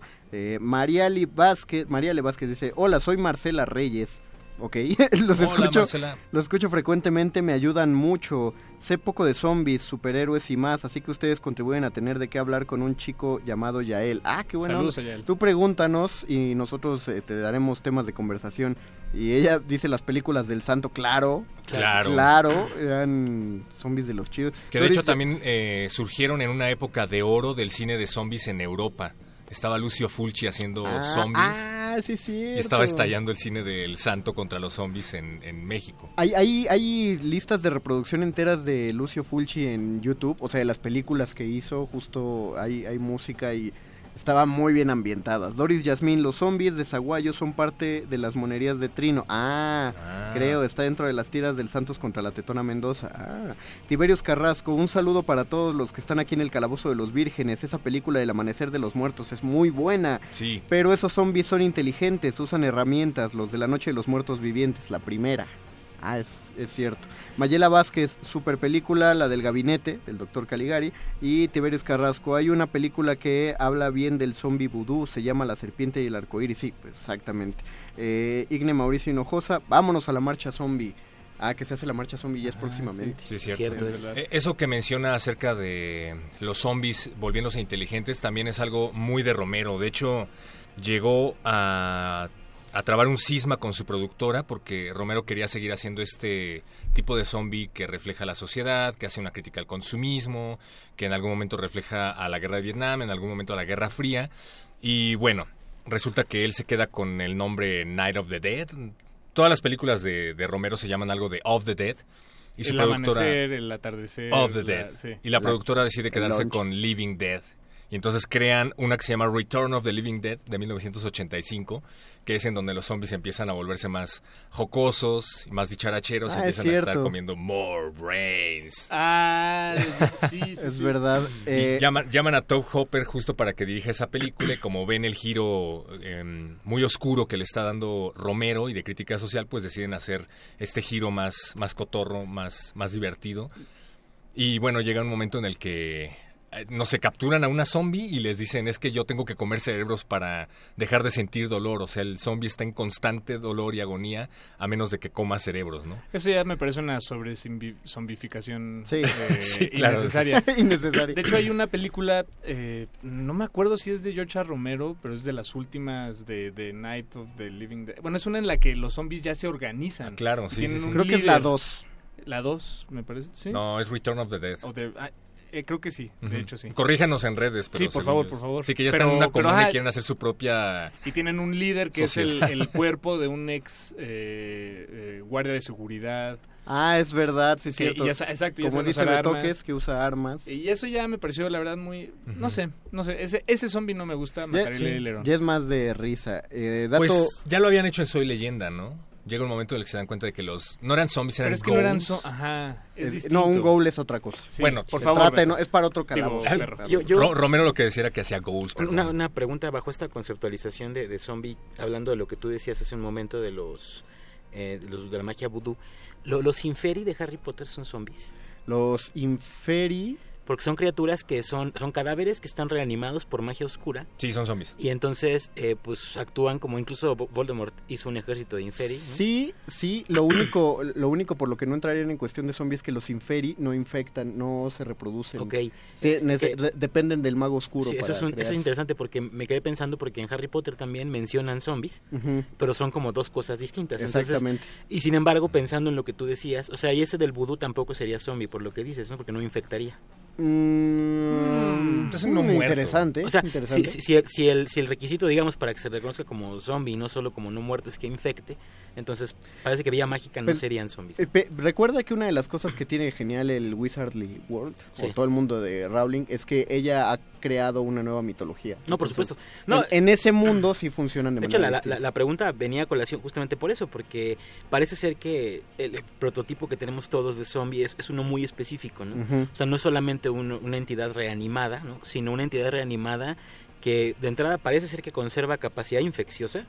Y, Ah, y y- como, y y- como se acaban de quejar de que usan herramientas, entonces parece ser que la inteligencia Sí, tampoco es lo exacto, suyo, ¿no? esa es otra. ¿Estamos hablando de zombies o de nuevas masculinidades? Perdón. ya. De ambas. Ah, No, otra cosa, los inferi tienen cierta capacidad de raciocinio, de organización, y en teoría los zombies funcionan más a un nivel por abajo de los animales. Creo que los inferi no específicamente, ¿eh? pero ha- habrá que... Ah, Tengo entendido que no, de hecho están controlados completamente por el mago oscuro. ¿No tienen motricidad automática? No. Ah, El, ma- entonces, el mago ahí se la da. otra cosa. Sí, o sea, digo, es, es curioso porque de pronto tenemos ya como una, un tax- una taxonomía, ¿no? De los muertos Ex- vivientes. existe, existe. ¿no? Tengo, y es tengo aquí bien interesante. eh, un manual de Dungeons and Dragons del juego, justamente para utilizar no muertos o muertos vivientes. Y tiene, ahorita les voy a enseñar la imagen de la anatomía de un muerto viviente y también está dividido en partes muy, muy chidas. Dato friki, digo, dato virgen de la noche número 3. Cuando se enfrenten a los zombies, lo primero para saber cómo sobrevivir a ellos es ubicar qué tipo de zombies son. Y todas las ficciones han identificado tres tipos de zombie. Los runners, los walkers y los crawlers. Los runners bueno, los crawlers son estos cadáveres incompletos, generalmente de la cintura para arriba, que solamente se pueden, como su nombre lo dice, arrastrar. Van, son crawlers, pues. Son más fáciles de huir de ellos, pues porque dependen solo de la motricidad de los brazos, a menos que sean muy rápidos usando los brazos, o sea, y generalmente lo son, ese es el problema del crawler, que es como una serpiente que yace en el fondo del lecho marino, espera que te acerques y es ahí donde te chingan tus aguas, no, hay que evitar crawler. Los segundos son los walkers, que son los que más conocemos, estos zombies torpes, que parece que solo funcionan de manera automática. Resident Evil, ¿no? Por los lo de visto. Resident Evil, esos son, el problema es que son un chorro. Claro. Eh, co- justamente como tienen como la paciencia a su favor y ellos funcionan mediante la masa, pero son, son li- li- más o menos fáciles de vencer. Eh, los problemáticos son el tercer tipo, que son los runners, que tienen toda la energía y toda la violencia y son los que persiguen también en hordas, pero corriendo como el nombre lo dice, a gran velocidad, son los de Guerra Mundial Zombie. Son También los de Last of Us. Los de Last of Us. Los de 28 días después. 28 días después. Los de Snyder. Eh, los de Snyder, sí, son Los son de Exterminio feos. también, ¿no? Ese, ese es 28 días después, Exterminio. Ah, ok. Ah, bueno, sí, Entonces- más bien la traducción fue exterminio. Sí, yo sí la conocí, ¿eh? nunca, no supe cómo se llamaba yo, antes. yo no me acordaba que era exterminio Sí, la traducción.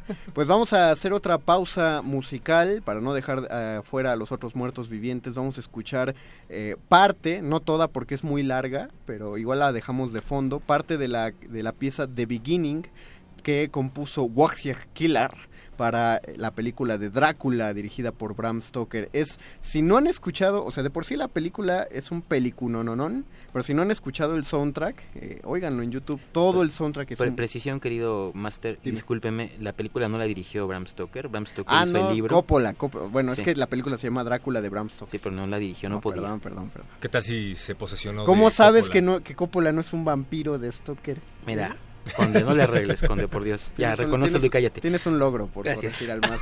Vamos a escuchar Tampoco la- me di cuenta. esta pieza de Drácula de Bram Stoker que se llama la película de Francis Ford Coppola. Y regresamos al calabozo de los vírgenes.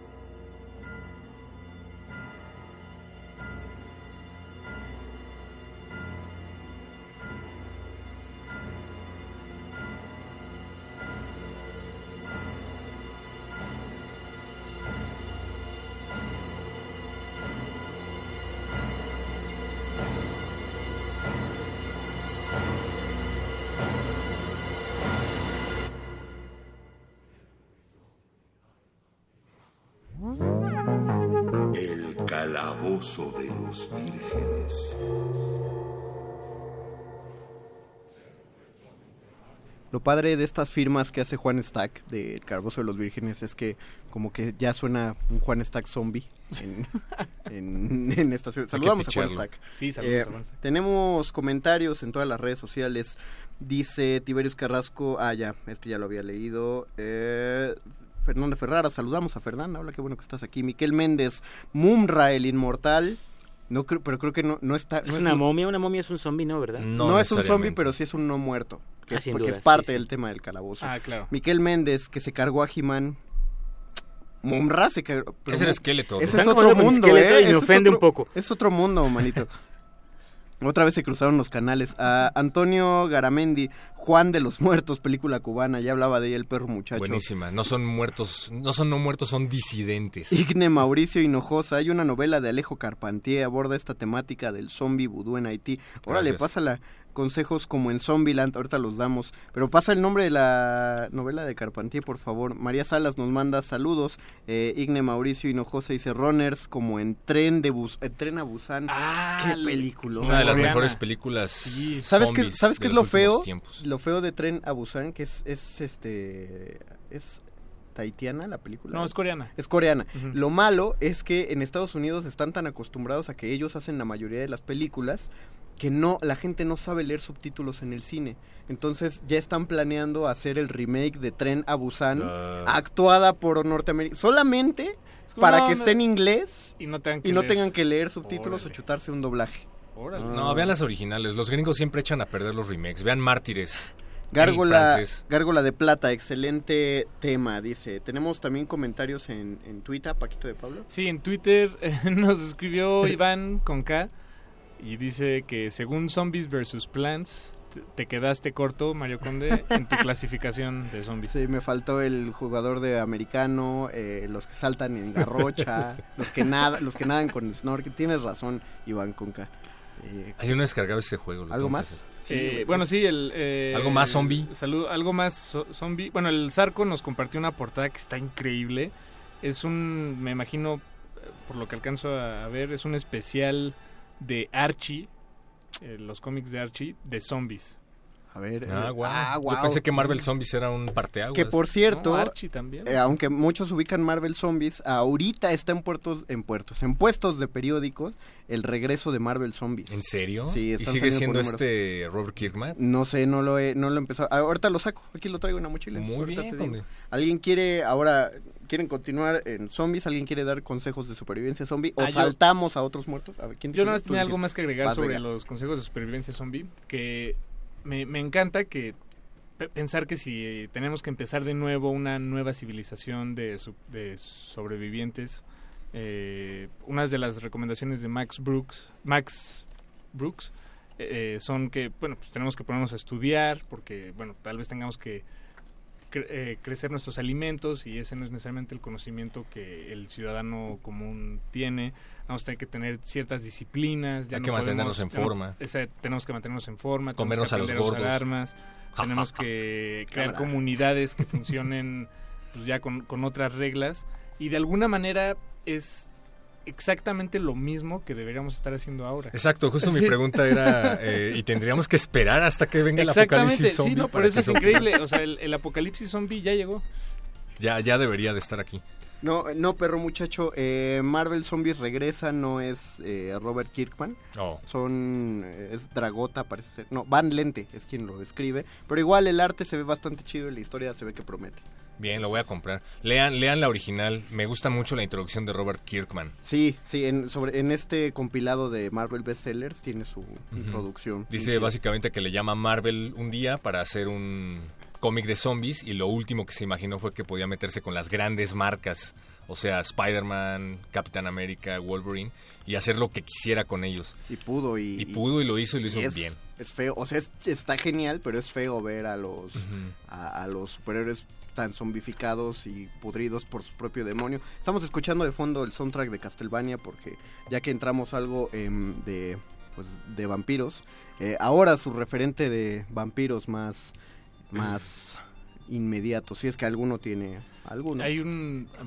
Perdón, Víctor, sentí No, que te nada, quité la perdón, es es que palabra. me quedé pensando invariablemente, voy a decir una tontería, pero es que no puedo contenerme. El Conde Pátula, perdón. Conde Pátula era Ay, genial. pero está, oye, es la caricatura favorita de Beto. Ese es el primer vampiro que yo conocí en la vida. ¿Cómo le decían? El patolín. Patolín, ese era- Patolín, era su nombre su- Patolín. ¿Cómo se llamaba la nana? no? Nana, Nani. Nana, Nani. Nani. Nani. Na- Nana, Nani era de los Muppets Baby. No, no, no, Nani también se llamaba su... Te lo juro. Ok. Puede ser, puede ser. Yo no me acordaba de Era eso. Nana, ya, Ya me ya cayó nos- Beto, ya que nos chingo mi madre, dijeron. Pero sí, Pero claro sí. que me acuerdo de... Y, y el único que era malo en esa caricatura era el mayordomo. Igor. Igor. Que tenía envidia, ¿no? De- No, él quería rara. que el conde Pátula heredara el trono del mal y que se convirtiera en un despiadado vampiro, pero el vato era vegetariano. Y no De quería hecho, hacerle daño a nadie. me Era acuerdo- un ñoño, además, ¿no? Me acuerdo que hubo un episodio donde como que se invirtieron las personalidades de todos. Entonces el conde Pátula sí se volvió maligno. Eh, sí quería beber sangre. Igor se volvió todo tranquilo y feliz y lleno de florecitas. Y Nana era súper violenta e inteligente. Yo, yo eh, la verdad es que lo perdí de vista porque tengo ahí la temporada 1 en DVD que Ah. compré en una Friki Plaza. Digo, en una, perdón, en la TNT. O en la mole, no sé, en una de estas. Y lo encontré ahí aislado, abandonado por la gente y lo compré y pues, fui feliz como una lombriz. Porque eso, para que vean, no se ha retransmitido. Es curioso, ¿no? No han retransmitido el Conde Pátula. O sea, los Exacto. supercampeones sí, pero no el Conde Pátula. ¿Qué Y pasa? debería ser ahorita que está es chido ser vegetariano. Entonces ya deberían Sí, pasar. sí, muy, muy interesante. Y Ernesto el Vampiro también. Ah, el del 11. Sí, Ernesto el Vampiro. Digo, estoy diciendo caricaturas, ya luego No, hablaremos. pero estás bien. Estoy seguro que a medio mundo le está. Beto que está feliz. Sí, no, no, es que además las dos eran buenísimas. Eh, Ernesto el Vampiro era realmente bueno, bueno. Perro, tú que recibiste tantos halagos de tu conocimiento zombie. Ah, pues en vampiros no estoy tan ilustrado, pero déjame decirte que yo vi de niño del crepúsculo al amanecer. Y Buena. creo que me encanta del crepúsculo al amanecer. Sí. Porque además yo nunca la, la vi anunciada, ni vi los trailers, ni sabía de qué demonios se trataba. Exacto, exacto, ya sé a dónde vas. O sea, la vi sin, con la mente en blanco y empezamos viendo, porque además la vi con mi mamá, mi mamá me dejaba desvelarme para ver películas y empezamos viendo una película de eh, policías y ladrones Y que de a la mitad pronto- se transforma en un desastre apocalíptico. Es genial. A mí me encantó y mi mamá estaba eh, asqueada, así de yo qué demonios. yo me saqué mucho de onda. Porque justo también así te lleva la película. Es otra cosa y de pronto estás en un bar lleno de vampiros. A mí me pasó que cuando cuando me, cuando ya sabía quién era Quentin Tarantino, pero no sabía cómo era y lo vi por primera vez, dije, "Ah, es el de Crepúsculo al amanecer, que el hermano que lo mata George Clooney." Spoiler. Spoiler, Pero perdón. ya, ya pasaron unos años, entonces ya no cuenta como, como spoiler, ya saben. Regla friki. Mónica Castro se ríe de nosotros, Perdón. regla virgen. Eh, Dulce Valentina Paloma nos manda saludos. Gárgola de Plata son cartas, las de las cajas bicicletas. Sí, estas son unas barajas bicycle en edición zombie, las tres. Ahorita las, las enseño. Adrián Ricas, profe- profesiones o carreras más útiles para el apocalipsis zombie. Ya, Mm, ya sea... ¿Carnicero? Eh, perdón. Sí. ¿Carnicero? Car- eh, todo lo que tenga que ver, eh, carnicero y agricultor son las dos más útiles que se han marcado para un apocalipsis zombie. Después de ese siguen los ingenieros, pero los ingenieros de práctica, o sea, los que sepan... Albañiles, conde, albañiles. Exactamente, son ingenieros, son mecánicos del ladrillo, este, carpinteros. básicamente ninguna de, de las que dan en la UNAM, amigos. Creo que sí, creo que ninguna. la- o sea, en el apocalipsis zombie no quieres un economista. O sea, si es de Chapingo. Sí, no, no quiero de Chapingo, sí. Eh, no quieres un, un abogado. eh, no sé qué vamos a hacer los de filosofía y letras. eh, Lo mismo que hacemos todas las noches. es lo mismo que hacemos en todas las civilizaciones. Nada. Vamos a, a- a analizar la existencia del no muerto. No, y ya productores radiofónicos. ¿Para qué quieres un produ- Bueno, igual si es alguien como Mauricio. Bueno, es que la radio sí puede sobrevivir Pero en el apocalipsis zombie. La radio sí, pero. Ah, bueno, si necesitamos tiene- ingenieros. Si tienes que a lo mismo. Exactamente, o sea, de los que estamos aquí, No. Andrés Ramírez, que está en la consola, es el, es el que nos va a servir. Por los demás no, no podemos. Bueno, igual y Mauricio también, Mauricio Orduña, porque él puede transmitir esa señal a ciegas para pedir ayuda. Herrero, dice Betoques. ¿Cuántos saben herrería? Mauricio, tú sabes herrería, ¿no? Todos en Xochimilco saben herrería. Entonces, ah, pues ahí está. Dentista. No, ¿para qué quieres un dentista en, en el apocalipsis? Para que les quites los dientes a los zombies y no te puedan morder. ¿Para qué Ay, quieres conde. comunicólogo? O sea, no seas bruto. Me cayó muy tarde. ¿Para qué quieres un filósofo? Ahorita tampoco dice Beto que quieres al comunicólogo, entonces. Sí, no es cierto, perro, te amamos. Queremos un metalero pues, que, arme el mosh pit con los zombies para que acabe Eh, con no, ellos. no sería muy recomendable escuchar metal en un apocalipsis zombie. ¿Por qué no? Porque el ruido los atrae. Ah. A menos de que me quieran utilizar como carnada y tendría que poner algo de heavy metal. O le haces como, como los Simpson con las serpientes, los atraes a un lugar y los encierras. Ándale. ¿Qué pasa, ¿Sabes qué? Ninjas. Un ninja en el apocalipsis Y zombie. todos viéndote así de desarrollo. Sí, sí, Por o favor. sea, lo- si, si en tu equipo de, de aliados sobrevivientes en un apocalipsis zombie tienes un ninja, ya estás del otro lado. Me impresiona tu habilidad de sacar Naruto en todas las pláticas que puedes del calabozo. Pero, es sí que existen- quién, quién, sí sí, ya sé los ninjas. Sí, y de pero hecho hay una crisis de ninjas ahorita en Japón. Pero eso es otro tema de otra emisión. De hecho, estaría chido tener una emisión de, de ninjas. Pero ¿por qué hay una crisis? Porque faltan o sobran. Sí. Sí ¿Sí que. qué? Porque faltan. Faltan ninjas. Sí, sí, sí, eh, sí. En el mundo faltan ninjas siempre. Sí. No quieren ninjas que haya siempre. Entonces, entonces tú propones que nos empecemos a, edu- a educar en el arte del ninjutsu. O tener amigos ninjas.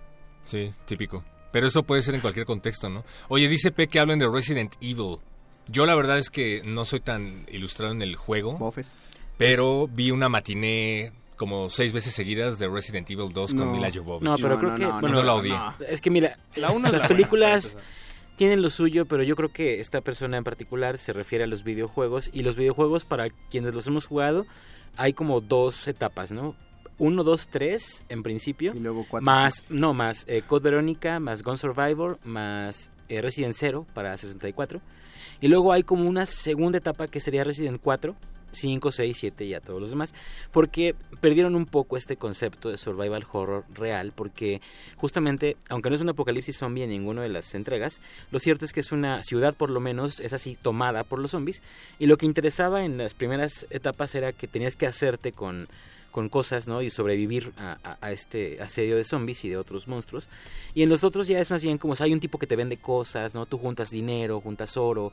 Es como un juego más como dirigido a un público más amplio que los primeros en la etapa de, original de Resident y la película está en medio de eso, digamos. Entonces la película de pronto es como lucir un poco a, a Mila Jovovich y la historia se desvía completamente de la original. Y creo que las películas, híjole, son una deshonrita para los, los juegos, pero sin duda son, creo que los juegos pioneros además en el género en videojuego y que además ofrecían una jugabilidad que para ese, esa etapa de, la, de las consolas era realmente buena. Y yo a la fecha, fíjate que pensaba hace rato, comparando por ejemplo The Last of Us que me encanta con Resident Evil 2, dudaría en decirte cuál es mejor juego. Hablando estrictamente como juego. El Resident 2 es un juegazazazo, además una modalidad de dos discos con dos escenarios distintos para cada personaje, más juegos eh, premium, cuando todavía no tenías que comprar ¿no? los contenidos, sino los desbloqueabas, entonces te esforzabas por sacar Ah, buen, tiempos. buen ranking. Exacto, qué tiempos, ¿no?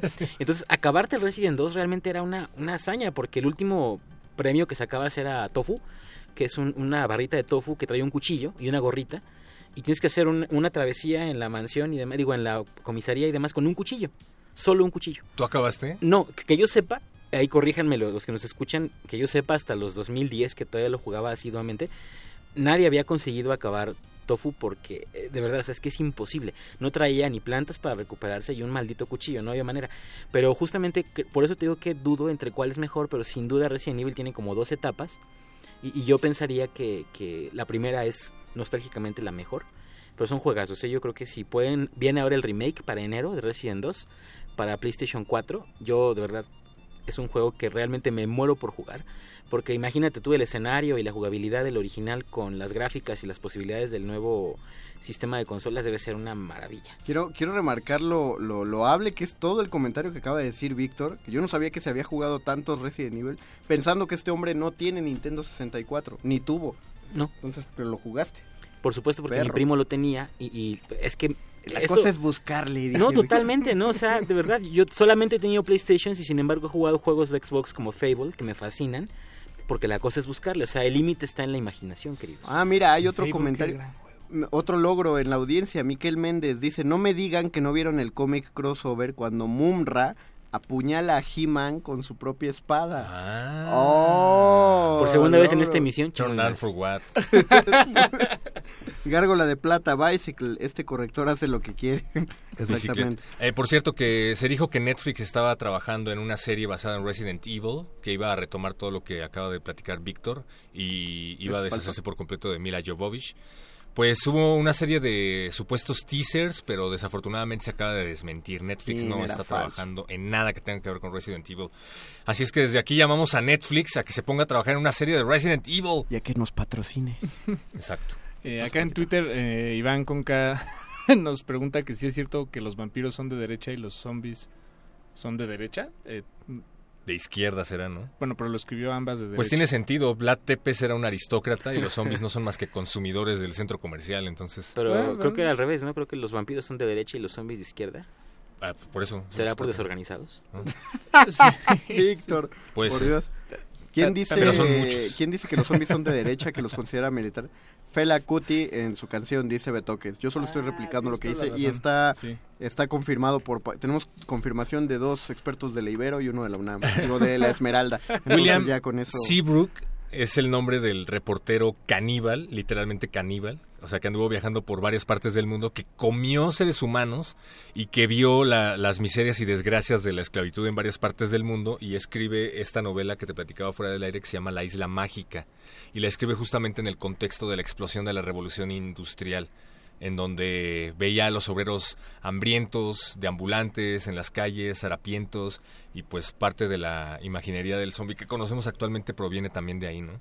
Dice- sí, sí, es muy de, izquierda, muy de izquierda todo esto. Dice Doris Yasmín, hey, la nani y su patolina, Igor, por supuesto, muy buena caricatura, Gárgola de Plata, jajaja, pátula, qué buen recuerdo. Miquel Méndez, la muerte como personaje cuenta como no muerto, como no, como puro hueso en Billy Mandy, eh, no, no, la No, muerte no. es un concepto, una De hecho, potencia universal. No, puede ser no muerto porque nunca estuvo vivo. Exactamente. También está muy bien planteado en Infinity Gauntlet, eh, puedes leerlo. Mayela eh, Vázquez, oficios, costurera, dice Mariela Vázquez, sí, creo que sí, necesitamos vestirnos en el apocalipsis zombie. Necesitamos enfermeros. Eh, Mayela Vázquez, para coser Ah, las claro, carnes muertas.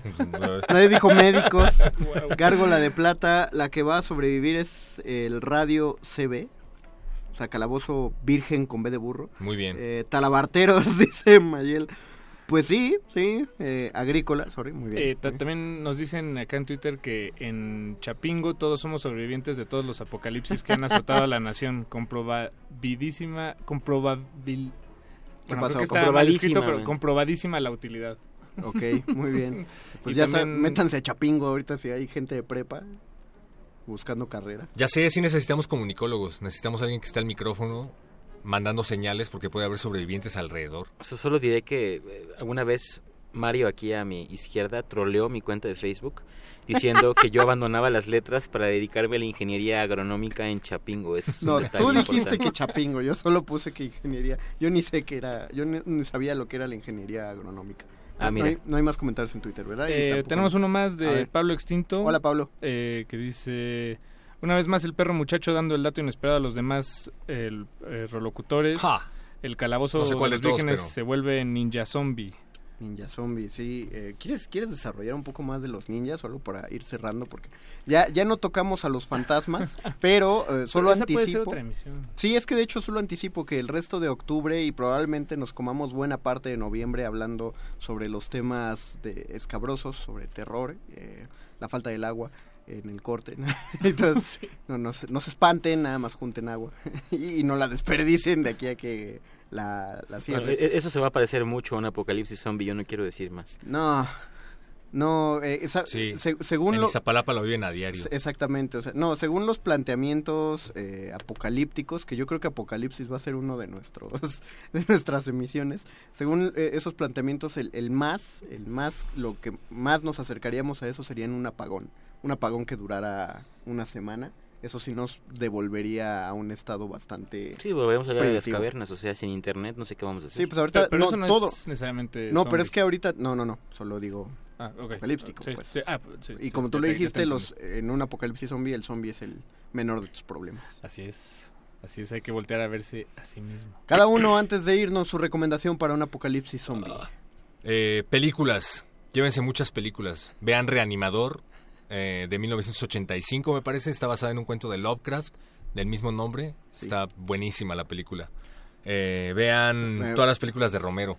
Bueno, era recomendación para sobrevivir. Y lean Soy Leyenda y bueno, La Isla ignorado. Mágica. Ah, creo que- creo que- Necesitas leer para no volverte loco. Exactamente. La del perro es, es como... Ay, Juan of the Dead, por favor. Es- es- Infórmense y diviértanse. Ajá, consigue una fuente de energía, conecta tu tele, tu DVD y ve las películas. Es lo que estás implicando.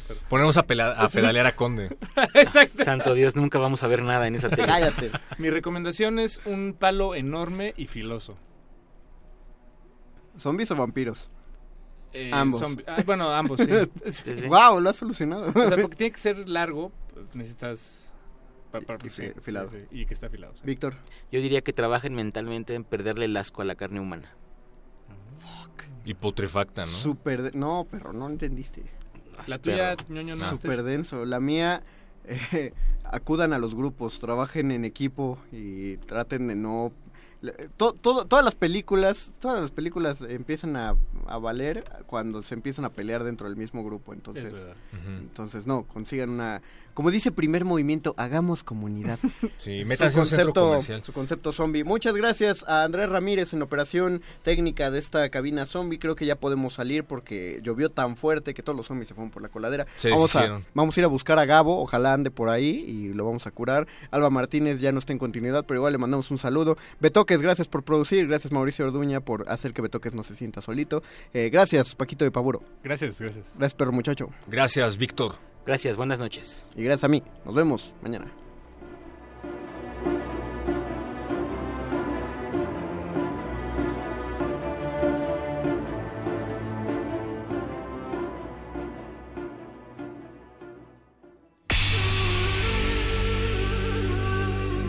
Por siglos nos hemos hecho escuchar. Nacimos como parte de esa inmensa mayoría. Hablar, Escuchar. debatir, proponer, cuestionar. Está en nuestra naturaleza. instrumentos de conciencia de nuestro Usamos el sonido porque atraviesa obstáculos. Muros, fronteras.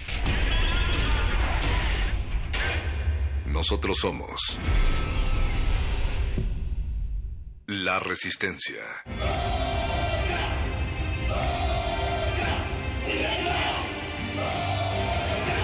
Resistencia modulada.